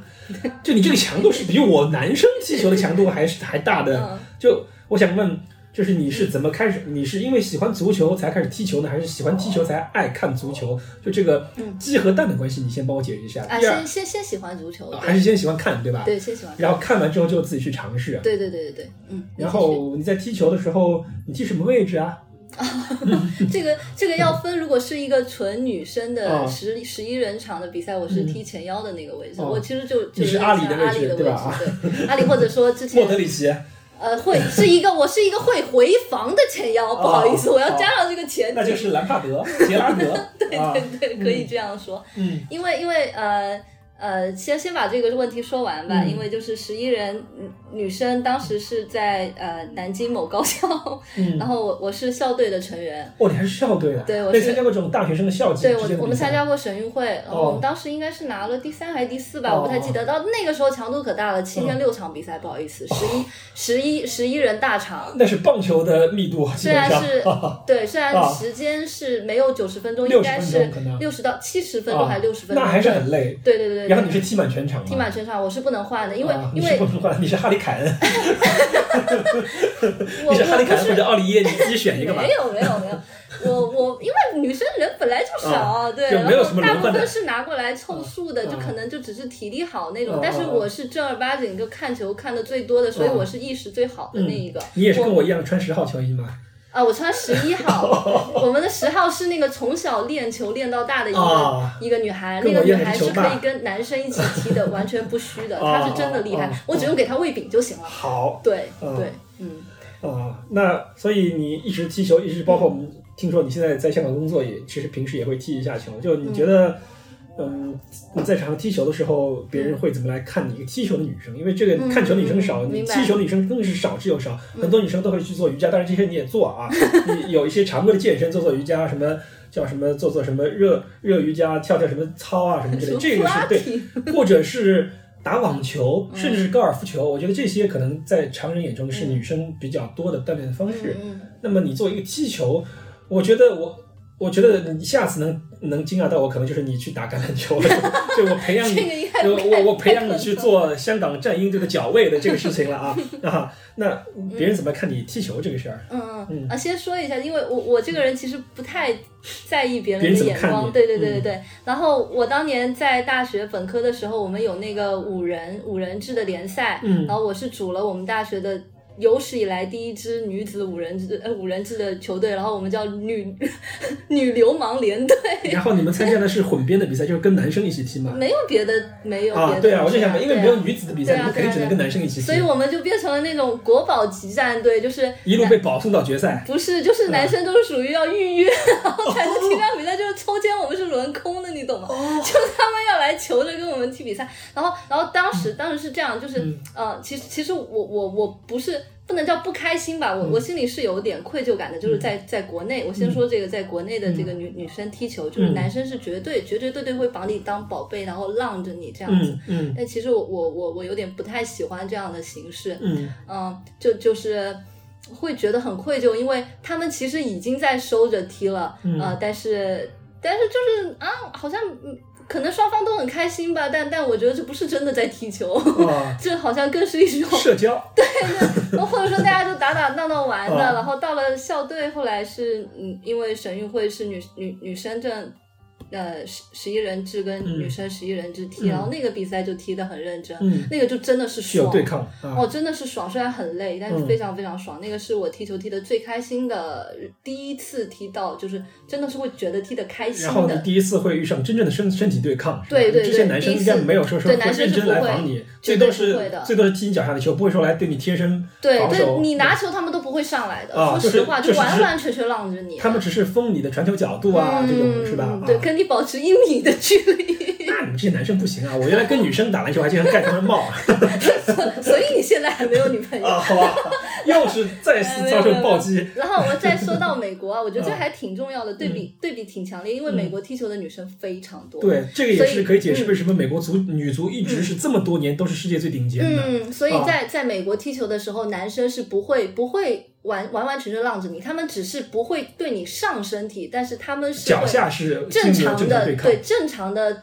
就不不不会挤你可能不伸手会挤你，什么嗯都会做。对他们的女生就更凶了，啊他们的女生那个身体啊，一嗯撞我感觉就要飞出去了。还好后面练的强壮了一点，嗯就还行。然后当时在美国踢球，就是因为这样激烈的对抗，也觉得很开心。然后嗯然后呃，也也尝试了一点就是战术上的理解啊，嗯什么之类的。因为你作为一个进攻，你作为一个前腰，你其实还是要在前场做一些啊，没有，但是在踢这个男女生混合的时候，我就不能浪费机会了，啊我就踢到了没有，生 气 踢到了右后卫的位置上踢。右后卫不会是不那不会被对方的男生前锋爆嘛？因为我们一般不会，我特别会防守啊，我们一般特别这种会贴人，混编的队，我们一般都是让女生到前面踢前锋，你就就会浪费机会啊 啊。然后没关系，让开就行了。然后我上上上上下下的能力也挺强啊的，所以我有的时候也能上去助攻。所以你还是个体能非常好的女球员啊！今天你没看出来？我看出来了，就再说一句啊，就今天其实，在录这个节目之前，我跟 Crash 我们一起去爬山，然后爬山的全程路路上，我就一直在吐槽，我说 Crash 你为什么连呼吸的节奏都没有变？我在那边一把一把的擦汗，嗨。心跳没上一百。啊，对，我觉得，哎呀，这个确实是可以理解的。就 Crash 真是一个全能、全能型的球员啊。那刚才你提到了，你就是你踢球的时候会要多一些战术的理解。嗯就就你这个层面，就是其实这也是我们公认的，你是女四迷，我不敢说是所有女球迷当中，但是你也应该是热刺女球迷中基本上最懂球的那几位女球迷之一了。所以其实，呃，所以就允许我在此叫你一声“懂球妹”啊，就是呃，你会怎么看待就懂球妹和大部分我们知道大部分女生看球可能只是看某些人，就你怎么去看待？呃，自己跟这些只看某一个人的女生，我不是说刻意要对立你嘛，就你觉得这两种不同的乐趣在哪？因为你看各具体的人，就像你听演唱会那样，就像板娘说她喜欢李宇春，虽然我不知道她喜欢李宇春的点在哪里，对吧？那看个人跟看整场，就是你要分析分析战术，分析他的打法，包括那个库里老师一直夸奖你说，啊，你们有的时候你们会猜坦甘家的这个站位问题，最后还是你猜对了，就你你你你怎么看待就这两种认看球跟看人？给你带来不同的乐趣。哦，明白你的意思。呃，首先你说的很好，我觉得绝对不是对立面。对，这个是站在一边的。对我们两两种，我们两种女球迷，我觉得都是特别好。只要能跟我们在一起，对我也很喜欢人蜜女球迷，我都觉得我自己也是人蜜啊。贝尔 贝尔走了之后，我就不不怎么看热刺了呀，是不是？知道哈里凯恩出来，对吧？我才不看什么那个叫什么就二十三号球员的这 这种的，是不是？那个关于那个懂球妹的心路历程，就是一开始我也以为我还挺懂球的，但是后来上了聊点啥之后，我。觉得我什么都不懂了。没有啊，你你够了，你比我懂啊。没有没有，你比我懂啊。我让我分析橄榄球行，这足球是真不行。真的真的，第一次录聊点啥的时候，因为一开始也大家没有跟我讲太多，老板就让我列了个提纲，然后我就上了，然后第一个问的那个什么问题也是让我第一个回答，然后我就第一个回答完了，然后我以为我以为大家可能会客气一点，结果库里表老师，我还刚刚我还刚刚。对吧？刚刚那个什么他，他就直接就上来，我觉得 Crash 说的不对还是什么？但但你知道吗？你那天我们看到你的提纲的时候，我们就说了，我们说哎，今天我们不用列提纲了，就按照 Crash 列的这个提纲的主线来说。我当时以为所有人都要列提纲。对，因为之前的是我们每个人都要列，但是每个人都是一两句话，就是一两点，就不像是你这种清平的那种 那种提纲出现。所以当时我们就觉得，就板娘她在之前访谈的时候，就她非常得意的一点就是把你。拉到这个节目，然后当你发出那一段话的时候，我们所有三个男嘉宾就夏传说中的下金蛋三个人都傻眼了，你知道吗？就觉得没有。那叶呢？啊，叶叶就是个跑堂的，对吧？别这样，根本就不 care 他的观点。我可想念他。对，就说我们三个人看到你这这个东西发出来之后，就哇，那还有我们三个人什么事儿？你你一个人把节目都说了吧？就以后可以尝试你 solo 一段，就我在旁边帮你敲敲边鼓，你捧捧捧角，对我帮你做做好捧哏就行了。啊，我就当时就觉得啊，你特别了不了不起，包括你现在已经可以跟我们的战术分析专家库里利老师，就你可以 argue 他。对吧？我是不敢的。库里老师说什么戴尔不行，我就说戴尔不行。他说温克斯脑子有问题，我就说脑子有有有问题。虽然他现在说又说温克斯行了，我也不敢，我也不敢把前面的节节目剪出来说他之前说温克斯脑子有问题。我一般都是夏老师嘛，人家是博士学历，我们这种硕士学历不敢跟比学历比我高的人 argue，是吧？但是哎，但是你现在已经能可以跟他猜，坦甘加上来是踢左后卫还是踢左中卫啊？对吧？然后你们会就库库库里老师每次你没上节目的时候，他都会说，哎呀，这 crash 真是厉害。对吧？就就就又蒙对了。对，就是就就就是每次这样的时候，就你会你你你会怎觉有什么样的感受？当然是受到了鼓舞啊，对吧？对。那那那其实其实真真的没有没有太懂球，因为因为我看的比赛呢，就就仅限于热刺的比赛，我别的比赛就绝绝对不会不可能看全场的，我也觉得挺无聊的。嗯。对，然后然后自己之所以能懂，就我觉得一方面跟自己踢球应该也有关系吧。还有一个是不是跟你学数学有关系？你善你善于去做一些。分析，做一些理性的判断。没有足球，在我这是非常感性的东西，所以当库里里老师这样这样就是非常坚持的说那个精神东西是靠那个球星带出来的时候，我的那个精神世界就已经崩塌了，你知道吗？把你之前构建的对足球的理解完全给冲垮了，是吧？对我好难过呀。不过他说的对。啊，库里老师说什么都是对的啊。库里老师毕竟毕竟是。这个本节目粉丝最多的这个主播，我们不敢去攻击他。哎，说起我们这几个常驻的主播，就叶和夏金蛋，嗯，你对我们几个有什么意见啊？就是。因为我们也下面有很多就建议吧，对，我对你们不敢有意见和建议都都都是相关的。因为我们看到很多评论，微博下面的评论，节目里面的评论，大家对我们都是夸奖为主。那么我其实我们几个都是把这视为是对于我们的一种鼓励吧。因为节目也是刚开始做，我们也都不是专业的搞媒体、搞搞搞直播的，我们也是边做边看。所以，我我想，就你自己作为主播的时候，就大家已经对你打了一百二十分，满分一百分的情况下，对你打了一百二十分啊！就你可能对自己的要求比较高，但是我们大家已经就是对你的评价已经是特别好。但是你作为一个听众的时候，你在听我们几个人聊天扯淡的时候，你对我们有什么那个建议吧？就就就你也你也你可以想到啥就说啥，也不用说特别针对某个人。嗯啊，嗯嗯，我先我先自己说一下做听众和自己上节目的一点区别吧。嗯呃，其实是其实说实话，我我没有感到太大的区别啊。嗯。呃，因为因为我自己在听节目的时候也会在边狂笑，然后自己在、嗯。在自己心里面在边说啊，你说的真对，然后或者什么，啊嗯，不行不行，这个不对了，就啊心里面我已经把自己就进入式的那种体验，啊就是你是真的是做了一个代入，你好像真的是对。做跟我们一个聊天的同就是叫做平行时空的聊天对对对，啊但。但我没有想过我我我会上节目，因为因为其实我对自己的定位不不是很明确，因为我我感觉你们聊聊战术，然后我我也我也讲战术也讲不过，然后我又不会非常搞笑，然后我又不会嗯 卖萌发这嗲，这倒这倒不是，但是其实我就像我刚才说的，其实我们这个节目包括热刺球迷都是多元化的，就是嗯。女生的存在是代表了热刺球迷群体中的一部分声音。嗯。这个也是我从这个节目第一期开始就坚持要有女女主播上来，包括以后我们在我的主导下，应该也会邀请你和板娘和新的女主播上节目的频率会越高，因为我觉得现在热刺的很多新球迷女生比较多，她们其实作为女性的角度有很多她们的观点嗯。需要来表达，因为你看。看我这背后说说人家坏话，你看蛋总跟库里迪老是散布那些负面情绪，老说这人不行那人不行，全队全队都得换。我觉得这样是挺不好的，是吧？就我我是我是能起到一些平衡的这个。也是，但是女生上来也也也也不好跟人家吵架啊或者怎么样，啊，对，对，也也也不好说嘛，嗯因为因为其实我我也不是很我也不是很呃清楚，就是人密的一个，就我们刚刚也有提到一个嗯。人密的心态啊什么，所以我我从他们的角度去说一些问题，我自己说的可能也不是很好，嗯，对，所以我我们以后会请一些这种就喜欢对对对特定球员的绝对会请的，因为完全是可以因为现在我们这个节目就有的时候我们觉得还是太过于理性，老对啊老是老是有一就事论事，有一说一。其实我们会尽可能加一些感性的元素，因为就像你说的足球是一个比较激情的运动，是偏感性的运动，嗯。不像我们 NFL 这每一档的进攻都会设计的非常的非常的精确啊。对。所以说那个我们以后肯定会有这方面的改变。啊。对，那但至于至于现有的主播的一些印象的话，什么，我觉得老板真是一个好的主持，我没有在骂你，我知道，我知道，因为我知道上一次那个节目之完之后，就你也对我的这个主持提了一些意见。就、嗯。其实我在这一期我跟你和老板娘对话中，嗯我已经有所改改变了，就希望我这个以后一定一定 一定一就是定要多给就是我们们提意见希望。会会多一点对话，对就是其实老板这这方面就做的很好，他很会就是穿插一些嗯什么语气是词，包括他自己的理解啊或者什么的，对，那是是。是那我插一句话呀，或者怎么样怎么样，就嗯其实都都还蛮好的，嗯。对，然后呃。我我之前因为也也没有跟那个蛋总还有呃老金，你跟你就更不太熟了，嗯然后跟那个嗯。库里里老师的话，也只是听说啊，嗯。没有聊过天，嗯。所以其实没有没有说真正的去聊战术什么的，我反而都是在听 操总聊战术。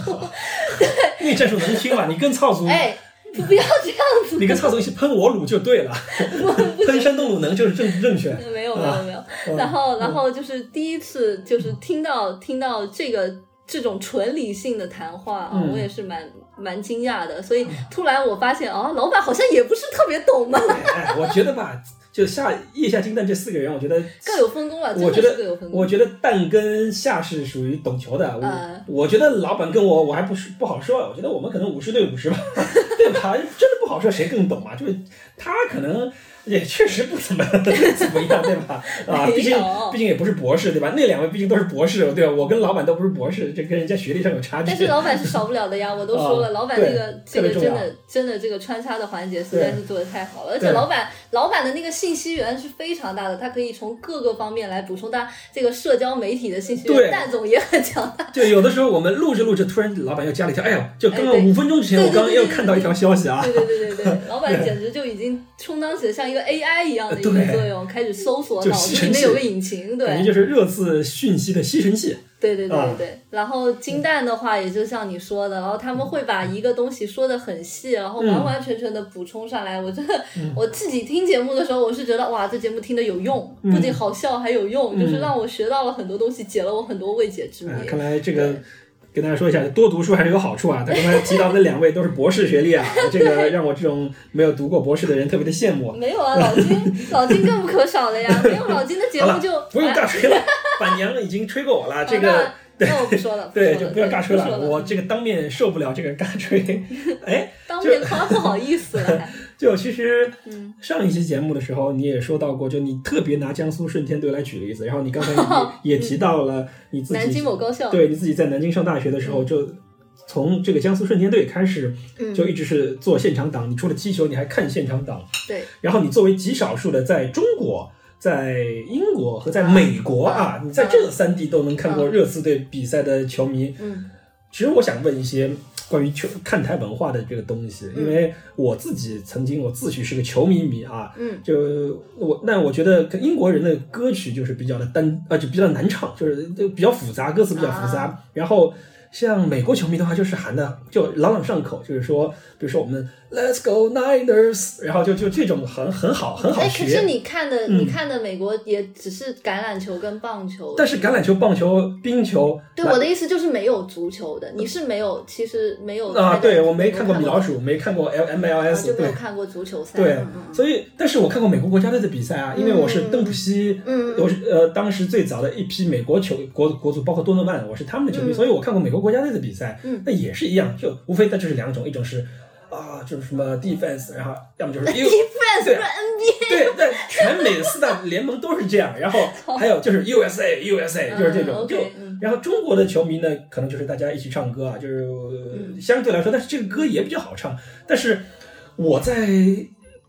包括在电视上面听啊，包括在那个当时在虹口跟你们一起唱，因为当时我就在 Crash 的身边，哇，我觉得这个女生她的战斗力好强，一直不停在唱，而且这些歌都是很难唱的，就是你拖音特别长，就就你中间的拖音都拖得很长，其实是很很耗体力，我唱了一会儿我就唱不动了。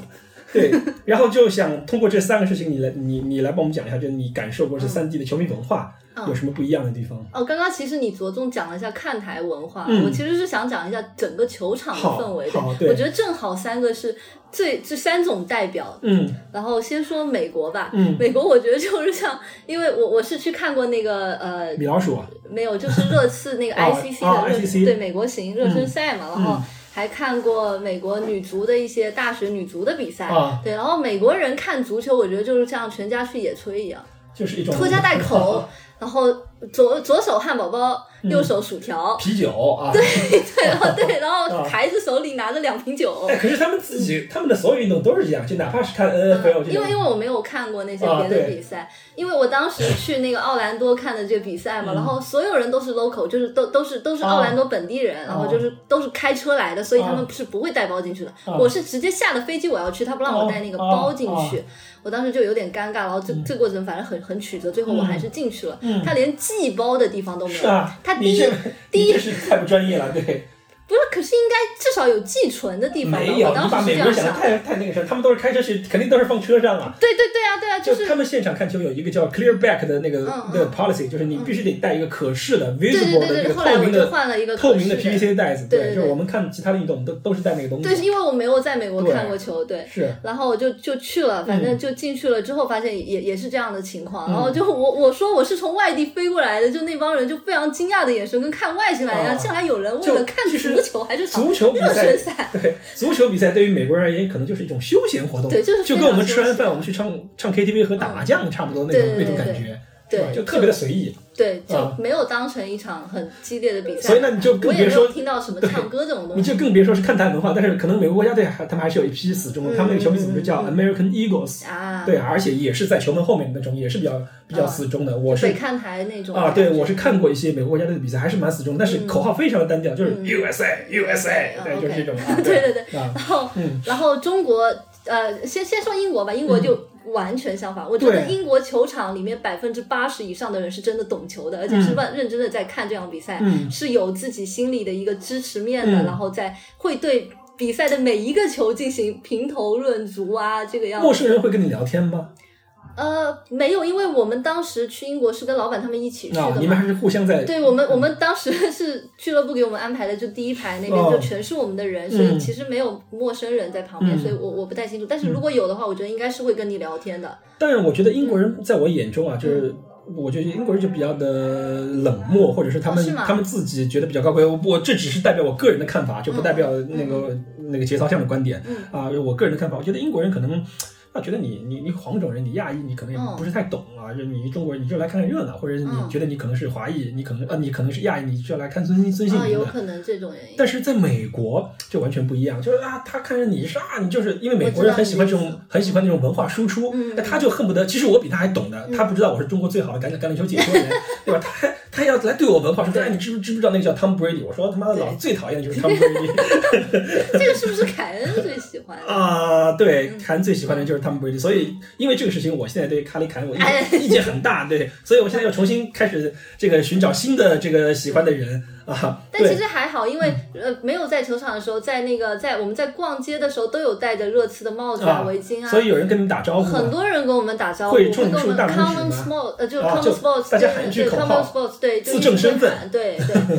然后或者那个的士司机在等红灯都会摇下窗里面跟我们喊，就他们还啊是挺欢迎我们这些亚那洲人我觉得我觉得他们那看来足球文化真的是深我就是足球文化深入深深入英国人的血液。我感觉这个是跟橄榄球嗯深入美国人的血液一样。就我在我在中国，我住个室外的酒店，比如说喜来登、威斯汀这种，我穿一个 NFL 的球衣，然后在电梯里面都会有老有老美找你聊两句。嗯我觉得是不是就是有这种对对对，我我们我我跟那个当时跟咸鱼妹去那个护肤品买东西，那个店员小姐姐都我们都会跟我们聊天，说哦嗯。你们来热刺啊，现在有谁谁谁怎么看，啊都每个人都能跟你聊那我我能理解了，对那我能理解了。对，然后再说到回到球场里面嘛，嗯。就就像你说的，真的，他们其实每一个人心里面都还是呃，至少自己觉得自己也很懂嘛，比较 normal，对，嗯。看的很多，然后始终的那一块的话，就是应该也是不停的会唱歌，但是因为、因为当时温布利啊，或者说别的球场，包括老特拉福德，其实有些地方都是不让站的嘛，嗯。对对对，然后那一片地方可能球迷自自个儿也憋得挺难受的，嗯。就没有办法像嗯。中超的，对我们就可以说到中国的这个联赛，没有办法像中超的那个球迷的那个区域的看台、嗯。战斗的那么火爆，或者说对歌声不停的嗯那个样子。对，就他们唱起来可能人会更齐，人更多，声音更大对，但是没有办法做到全场。嗯呃，就是我我这点其实还挺佩服，就是中超的球迷的。对，一个是我感觉中超，超你做那些球迷组织的，对对对对对人年纪比较轻，嗯嗯就大家本身就比较的有 energy。嗯然后第二个就是，我还是回到那句话，我觉得中超的歌就比较好唱，啊啊，就是你你你你就很容易，你就使你使得你的续航力就就会对很强。对就比如说我们我是北京国安队球迷啊，嗯所以我们就会唱，很简单，就朗朗上口，就除了那首歌之外，就老金别唱歌。对，我不我不唱歌，我要照顾全国球迷的感受。对，我就觉得啊，中国的球迷歌曲都是很朗朗上口，但是英国的球迷歌曲，我觉得啊，你歌词又复杂，啊，对吧我明？白。就你给人编的歌之后，除了什么那个西索科之歌之外，对吧？所以大家这种都爱唱对，这种你什么德里阿里什么什么，嗯然后波切蒂诺的这几个歌，我觉得其实就不是很好很好唱，尤其对于我这种。啊，你别说那个人，别说那个 哦一个一个马上要成为国际米兰的球员对我是说，我是说，就是很难唱。就对于我一个不是每一场比赛都嗯看，或者是从来没去过白鹿巷的人，我那次就我跟你们一起唱穆萨西索科之歌，我就觉得还能还能跟着唱。嗯后来你们开始唱什么波切蒂诺和德里阿里的歌之后，我就感觉完了。完了，我这伪球迷的这个身份就已经暴露了。然后我就看你，还有那个潇潇在我后面，哇，大声的唱，我就一直回头。我们两个还要互相相斗法啊，呢。对 哇，你们骚话球迷就这样的啊？顺便球迷不行了吗？啊，对，所以哎，我一国安球迷在后面看见你们两两两边在斗，我觉得也也挺开心的。对，啊然后回到回到中国，中国其实就是各半啊。我觉得真的就是球迷区是球迷区，然后散客看台真的就是散客看台，大家就来看热闹，的。你如果坐在散客看台，散客说：“哎，那个女的，快给我坐下。”对我，我 去过散散客看台的，我当时是坐着看完的，对，我也我也很很淡定的坐着看完了，对。然后但是嗯。呃，但是中国的球迷文化跟英国的球迷文化有一个很大的区别，嗯就是中超的俱乐部的球迷因为是自发组织的这样，嗯。所以一家俱乐部可能会有很多个球迷山头比较多。对，山头比较多，嗯。带头的人呃是肯定是因为意见上会会有某些。方向不一样啊，所以导致了嗯。他们分成了不同的团体，所以团体间的内斗，我觉得还挺严重的。但是在在英国的球迷，可能因为我也我也不是 local，但是至少我看到的来说，应该没有这样的情况吧？啊也也因为是不是因为而且他们没有什么组织，就他们大家就是这个就是回对，到了一个是一个官方 supporter 的组织，就哪怕是日本啊，就是我我我也有朋友他们去看过这联赛，就日本、他们虽然有不同的球迷组织，但是至少大家在一起的时候，也不会说说是我们因为呃观点或者是我们要嗯争谁是最好的球迷组织而来产生产生争夺啊！就大家其实还是做好我做作为 supporter 的最基本的一个应援的工作，就是我们把歌唱好，把横幅做好啊，把我们的那个球迷的那个群体给带动起来，不要冷场就行了。对，我我觉得这一点让我感到比较惊讶的是，那次在虹口，就是曼联球迷的人数其实是我们的好几倍，但是其实整场比赛。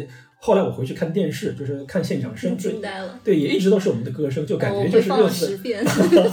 对，感觉也就是我们热刺队的主场啊，这这一点是让我感到特别特别感动的。就不就有的时候真的是，嗯，其实我是丹麦国家队球迷的原因，不是说说是因为喜欢埃里克森。我当然我前面跟板娘也聊了，我喜欢舒梅切尔，喜欢劳德鲁普，喜欢很多的老的丹麦球员。但是最让我感到惊讶的就是有一年丹麦在欧锦赛小组前两场都输了，最后一场又输了，在。第三场比赛前两场都输了，第三场比赛零比二落后的时候，全场比赛主场球迷都没声音了，但只有他们是在高唱丹麦的歌应援的歌曲。嗯，所以那个时候，其实我也挺喜欢苏格兰球迷的，就是苏格兰国家队，就苏格兰球迷也是特别的死忠。嗯，其实苏格兰人的性格也有关系。对啊，就是他们有这种 战斗精神，是吧？就是死磕。对，所以我就其实我欧洲还蛮喜欢几个冷门的小小国家的，对对对国家队。那冰岛是因为。那个时候互联网已经太发达了，就是大家都会都会，其实都已经，而且知道了，而且那个维京战后，我不好意思，我要说一下，美国的明尼苏达、明尼阿波利斯维京人队，就他们叫 Vikings，他们也也搞这个叫 School，所以其实我在早在那个之前，我就已经看 N F N N F L 现场的时候就听到过这个事情，所以可能大家觉得震撼，当然美国人没有。北欧人这么能吼，倒是真的。对，就我在现场，大家啊，对大家大家意思了几下，然后就差不多了。对，就对那叫 school 啊，就特别有意思。因为，嗯，Crash 也是我认识的女生中比较那个少数的几位现场党之一。我是一直很佩服这种能身体力行的，特别是女生，因为。本来啊，就这里说起来，本来我是有机会在两年前就认识 Crash，就第就今天是我和 Crash 第一次私下里的见面，之前都是在一百人以上的场合见面。今对，但是一百人对，还真是对，就是那两次，一次是那个欧冠决赛看看看看决赛，第二次是在虹口，就是今天是我们 Crash 第一次少于一百人的场合 下面的见面。其实本来我们有有一起去伦敦看那个热刺的。的比赛的机会，结果后来老金放了我们鸽子。对我连机票都买了，但是因为当时那个我有一张老金好开心买到了一张便宜机票。对，对我那个时候还买了一张便宜的机票，然后哎呀，但是当时我有一场更重要的印第安波利斯小马队的比赛，我得去美国看，就放了大家鸽子，也是导致这个呃这个被很多人这个一直吐槽，就老金其实老金是一个非常信守承诺的人啊。至于至于怎么信守承诺，一会儿那个我们听完我跟库里利老师跟。呃，蛋总的评评的点评这两场比赛之后，来告诉他我是一个怎样信守信守自己承诺，或者是承诺即使不能实现，嗯，但是也会来找办法弥补的人，嗯，好吧？然后再补一句，刚才讲的就是呃，我去看江苏舜天，呃，很大原因因为在南京上学嘛，然后就是身边的朋友带过去的嘛，对。啊，身边就江江苏的朋友比较多一些，然后然后那个看台文化，我我确实就是那种跟着跳的，然后我我记得我们当时跟老板讨论个 ultras 这个词，ultras 对他不懂啊，他根本就不懂，哎别别别这样，对，然后其实我当时还还蛮向往那种的，因为我以前看过一个视频，那个视频它就 top ten 就是本周发生的呃十大就是那种球迷事件什么什么什么东西的，然后里面它的那个视频的结尾呢，每次会写说。不管你这周中过得怎么样，是不开心还是开心，还是你跟你爸吵架了或者怎么样，当你来到了球场，我们就是就是你，you belong to here，大概是这个意思。然后所有的情绪是在这一刻就是会被发泄出来，这个时候你不是一个人，你也不是原来的那个你，大概就是这样的一个感觉。然后我就是冲着这种感觉，在在那个看台上就是蹦蹦跳跳的。就我还是很惊讶于你跟。潇潇，你们的续航能力，哎呀，我就唱唱了二十分钟，又热又渴，嗓子也不行了，但是真的是很佩服，这个要练的要练，很佩服你们。其实我原来也练啊，只是只是发现自己，就是年纪上去了。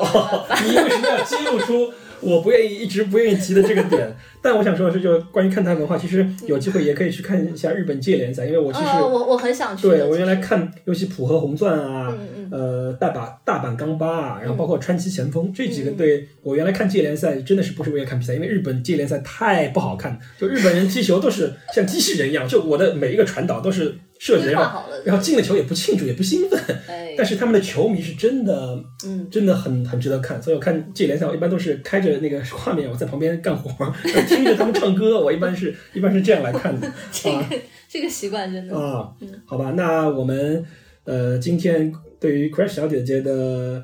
嗯，访谈也好，或者是我们的聊天也好，我们就进行到这里。嗯那么也是马上春节到了，我们 Crash 我们也请我们的大家非常受欢迎的女主播 Crash 跟我们的所有听众朋友拜个早年。对，嗯，那就祝大家新的一年吉祥如意。然后我我我我我个人非常希望老板可以早点回来。然后我们也期待着 Crash 能在未来的百年之中哎，你怎么完全就不提我想让老板回来这件事情？哎，这一点是我这一点，我觉得不用说了。我觉得每一个人，从听众到我们的嗯一些造线的工作人员，这个是我们大家都很期待的一点啊。所以，一个是让老板也听到我们的呼声啊，我们相信他现在肯定也是在听的啊。第二点呢，也是希望老板回来之后呢，我们能增加 Crash 上节目的密度，就也希望 Crash 能在百忙之中抽出时间，因为我们知道他在香港工作的工作的压力跟节奏也是很快的。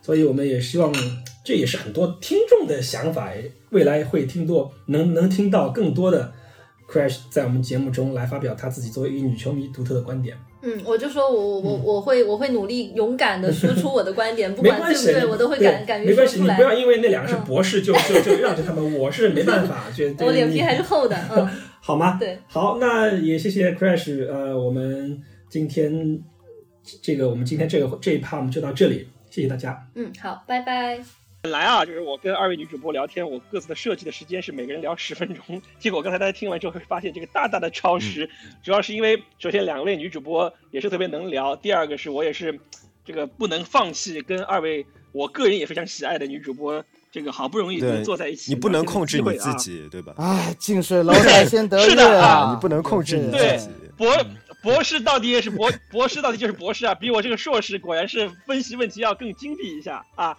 好，那么其实我们也知道这段时间啊，就全国上下大家都除了过春节之外，也在关注一个热点，就是现在我们有出现了一种新型的这个冠状病毒所导所引起的肺炎。那么我们这这里正好我们有一个医学博士啊，现在也是在这方面是有所研究。我们请蛋总来给大家稍微再介绍一下，在这段时间大家应该做些什么，或者是应该怎么来面面对或者是对待这个目前社会上最讨论最多的这个问题。呃，这是一个很沉重也很大的责任。嗯如果在这个节目上说，嗯其实我一直在想，呃，嗯今天这期节目嗯要不要和大家分享一些信息，或者是说，嗯呃，给大家提供帮助吧。其实从嗯呃，大概是二十一月二十号开始，就三天前，嗯呃，从嗯中午得到呃，就是武汉那边的情况了以后，呃，哪怕是在国内，呃，我就基本嗯没有停止过工作，呃，已嗯已经有可能两三天的时间，就是睡少于五个小时。嗯，然后嗯在微博不容易上，啊如果有有嗯朋友关注了我的微博的话啊，当然有很多人嗯就在呃街道上问啊，蛋总有没有微博啊什么的啊，蛋总有微博，嗯啊，蛋总微博，大家快去关注，对吧？大家快去 一关注。开一开始是就是就是说呃，微嗯博我觉得就是一个我没有想过啊，呃，在微博上嗯。除了聊热词以外，会聊其他的话题，但是这个东西确实是嗯，呃我的这个呃工作范围和职责本身，特别是也是你的专业，对我的专业，啊因为我现在呃其实还在读一嗯。个环境与职业病，就是公共卫生的博士，呃，嗯。很凑巧的是，呃，我所在的医院，就是我现在工作并呃攻取这个博士学位的这个医院，是美国嗯。四家有生化防护中心能够治疗呃这种爆发性一级的医院之一。嗯。呃，以及如果大家对嗯。埃博拉这个病毒有一些熟悉的话，就是我们医院嗯。在二零一三年、一四年啊、这两年嗯之间，嗯。就是治疗了四位嗯。呃在埃博拉呃在非洲地区感染埃博拉病毒的呃美国医护人员，而、嗯。呃又很凑巧的是，他们的主治医生是我硕士时期的导师。啊，那非常哦。非常近了。啊所以非常了不起，呃非常了不起。呃，嗯。也没有了不起吧，就是说我嗯。呃能做的事情，因为在国内，呃，我的这个身份没有办法在国内帮助国内的这些医疗机构，呃，所以我就是说能尽自己的所能，在这段时间大群里面，基本上每天晚上会给大家更新一些对。有帮助的信息，给大家科普，呃，也不能说科普吧，也也有一些科普的成分，这东西因为毕竟是呃科学性的东西在里面，呃，所以呢，就是呃在微博上，我每一天晚上就得到更新信息，因为基本上是。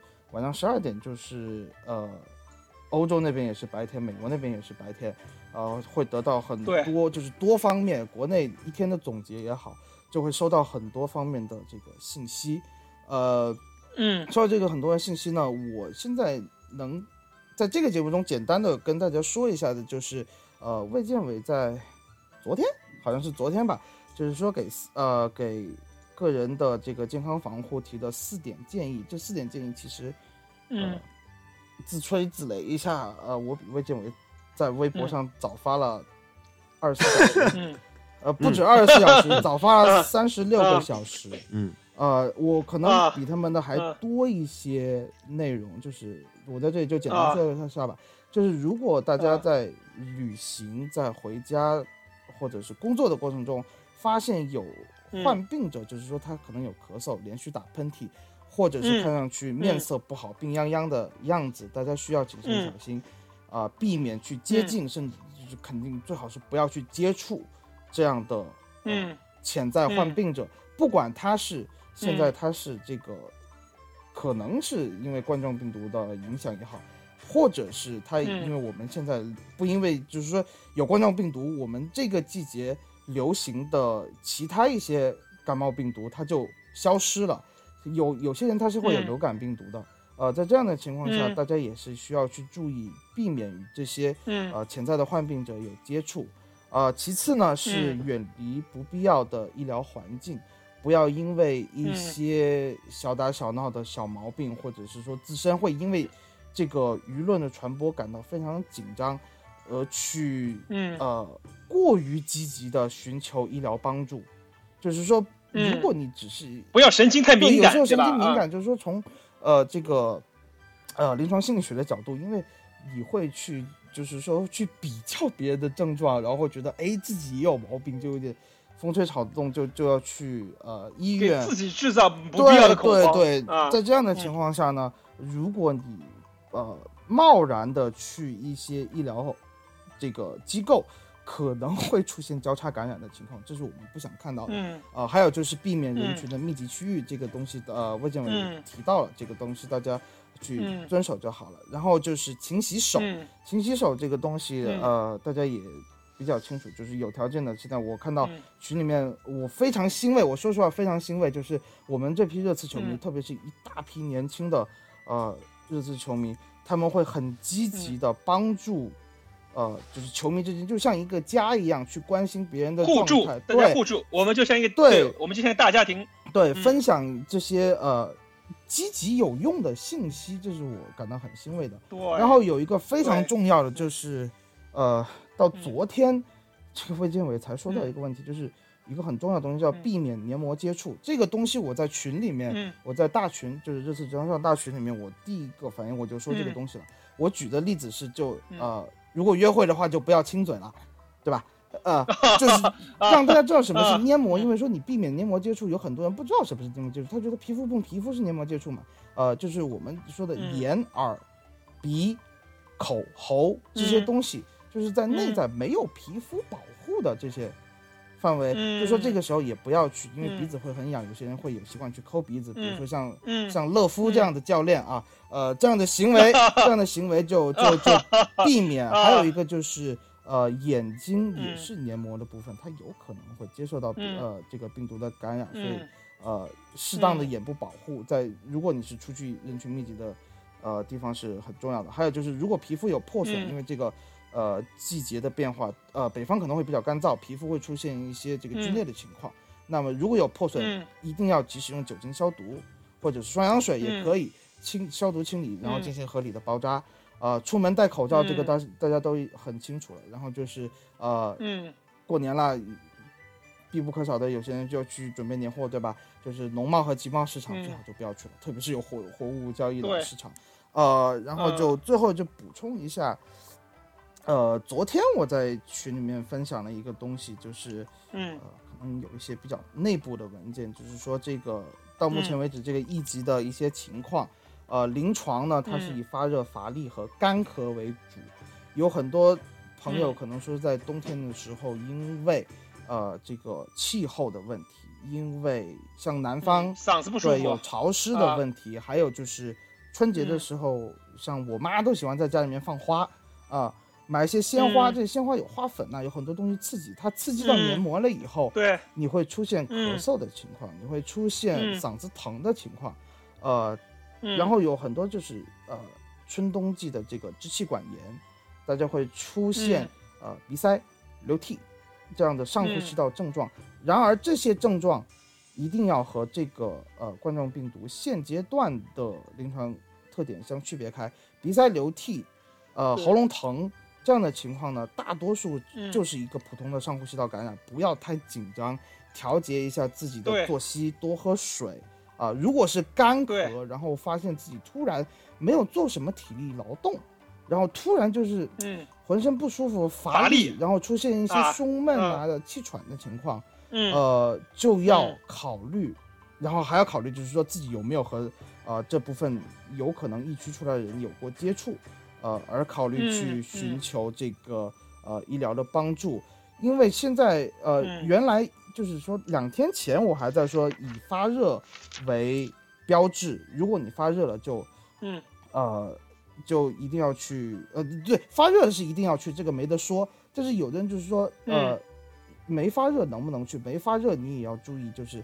有没有？刚才我说的乏力啊、干咳啊、胸闷这些情况？嗯，因为这个冠状病毒，这个新型冠状病毒确实比较特殊，呃，有一些重症和危重病人，他在病程中，嗯，他会是一个中低热，他就没有达到三十八度，就可能就是三十七度五左右，三十七度，甚至是他根本就不发热，但是很快他就这个呃情况急转直下，所以大家会呃就是说一定要辩证的去。判断一下自己的这个身体状况，呃，根据这些信息，嗯，如果你们觉得呃，就是说不太想冒险去医院的话，我的微博在那里，大家可以去私信问一下我情况，我会很乐意去帮助大家。然后我的手机是二十四小时全呃七七天每天都开机的，就是这样的一个状况。如果我看到你们的。提问，我会很愿意去帮助大家。对，你的你的你的微博要不要再重复一下？呃，我的微博的这个用户名叫做道格拉斯村李诞。对，就是安东，就是那个名字音译的，就是道格拉斯的道格拉斯。嗯，对，道格拉斯的道格拉斯就是村，in the village，农村的村里头有一个蛋，那个人就是我。对。啊，如果你们找不到的话，热刺节操上下面肯定会发现。偶尔会看见我的对，发现发现此人经常在下面发表一些评论啊，发发表一些啊，就是歪理邪说啊，嗯，好，那么跟大家说了一些比较沉重的话题呢，那么接下来最后呢，我们也来聊一些轻松的话题，就是说之前上期也说了，就是呃我那个吃键盘的这个问题，但是我好像一一周过去之后，好像也没有朋友私信我有好的这个做键盘巧克力的渠道，所以我在这里要不就换一种形式。我正好正逢春节嘛，我给大家抽个奖，就是抽一件热刺队新赛季的球衣吧，就是来作为我这个吃键盘的取代，好不好？就这样，我因为你想吧，我吃键盘，大家除了图一乐，也没什么实实惠的东西。那么抽奖，这个人人能参与，然后 能博概率，能获得好的，我觉得可能大家。都能捞到的，会有人捞到实惠，对吧？这个最后，好，我觉得我更更实在一些，对吧？这个是大无畏的革命精神呐！你的粉 丝没有给你提供信息，你还要回馈他们，太让人感动了。这样我，这样我，我，我，我，我自己，我自己那个有我老金，我自己会出资啊，我会为那个在我们这期节目播出之后，截止到大年初一晚上十一点，也就是热刺下一个比赛下一场比赛对南普敦的比赛之前啊，我们会在这个时间段。作为你这个转发、转发并关注热刺那个节操巷的微博的朋友，转发我们就是转发我们今天这期节目，到时候会有有有一条微博，然后转发该条微博，再加上你如果关注热刺节操巷的微博的话，我们我就你就可以获得了就参与这次抽奖活动的资格，然后在对大年初一晚上十一点，对南普顿比赛开始的同时，就会开出这个奖项。然后到时候中奖的朋友呢，请你私信热刺微操呃热热刺节操项热刺节操项的微博啊，然后对你私信他，然后告诉告诉他你的呃喜好，就是你想主场，你想要主场还是要客场的球衣，你要印几号，要印谁的名字，然后你把你的尺码告诉他，以及。呃，你是想你是想要印英超的字体，还是想印欧冠自由？对，还是想印对，就有对，你就把这些细节私信给他，以及最后你的收货地址和姓名就行了。然后我会在这个抽奖结束之后，我会在官网啊，会在官网就是热刺的官网，我们。也算是给什么维尔通红续约稍微出点力嘛，对吧？然后我们会在官网海淘一件球衣，但是这个时间可能会在会稍微久一到一个月之间，稍微久一点啊。对，请大家耐心等待。但是。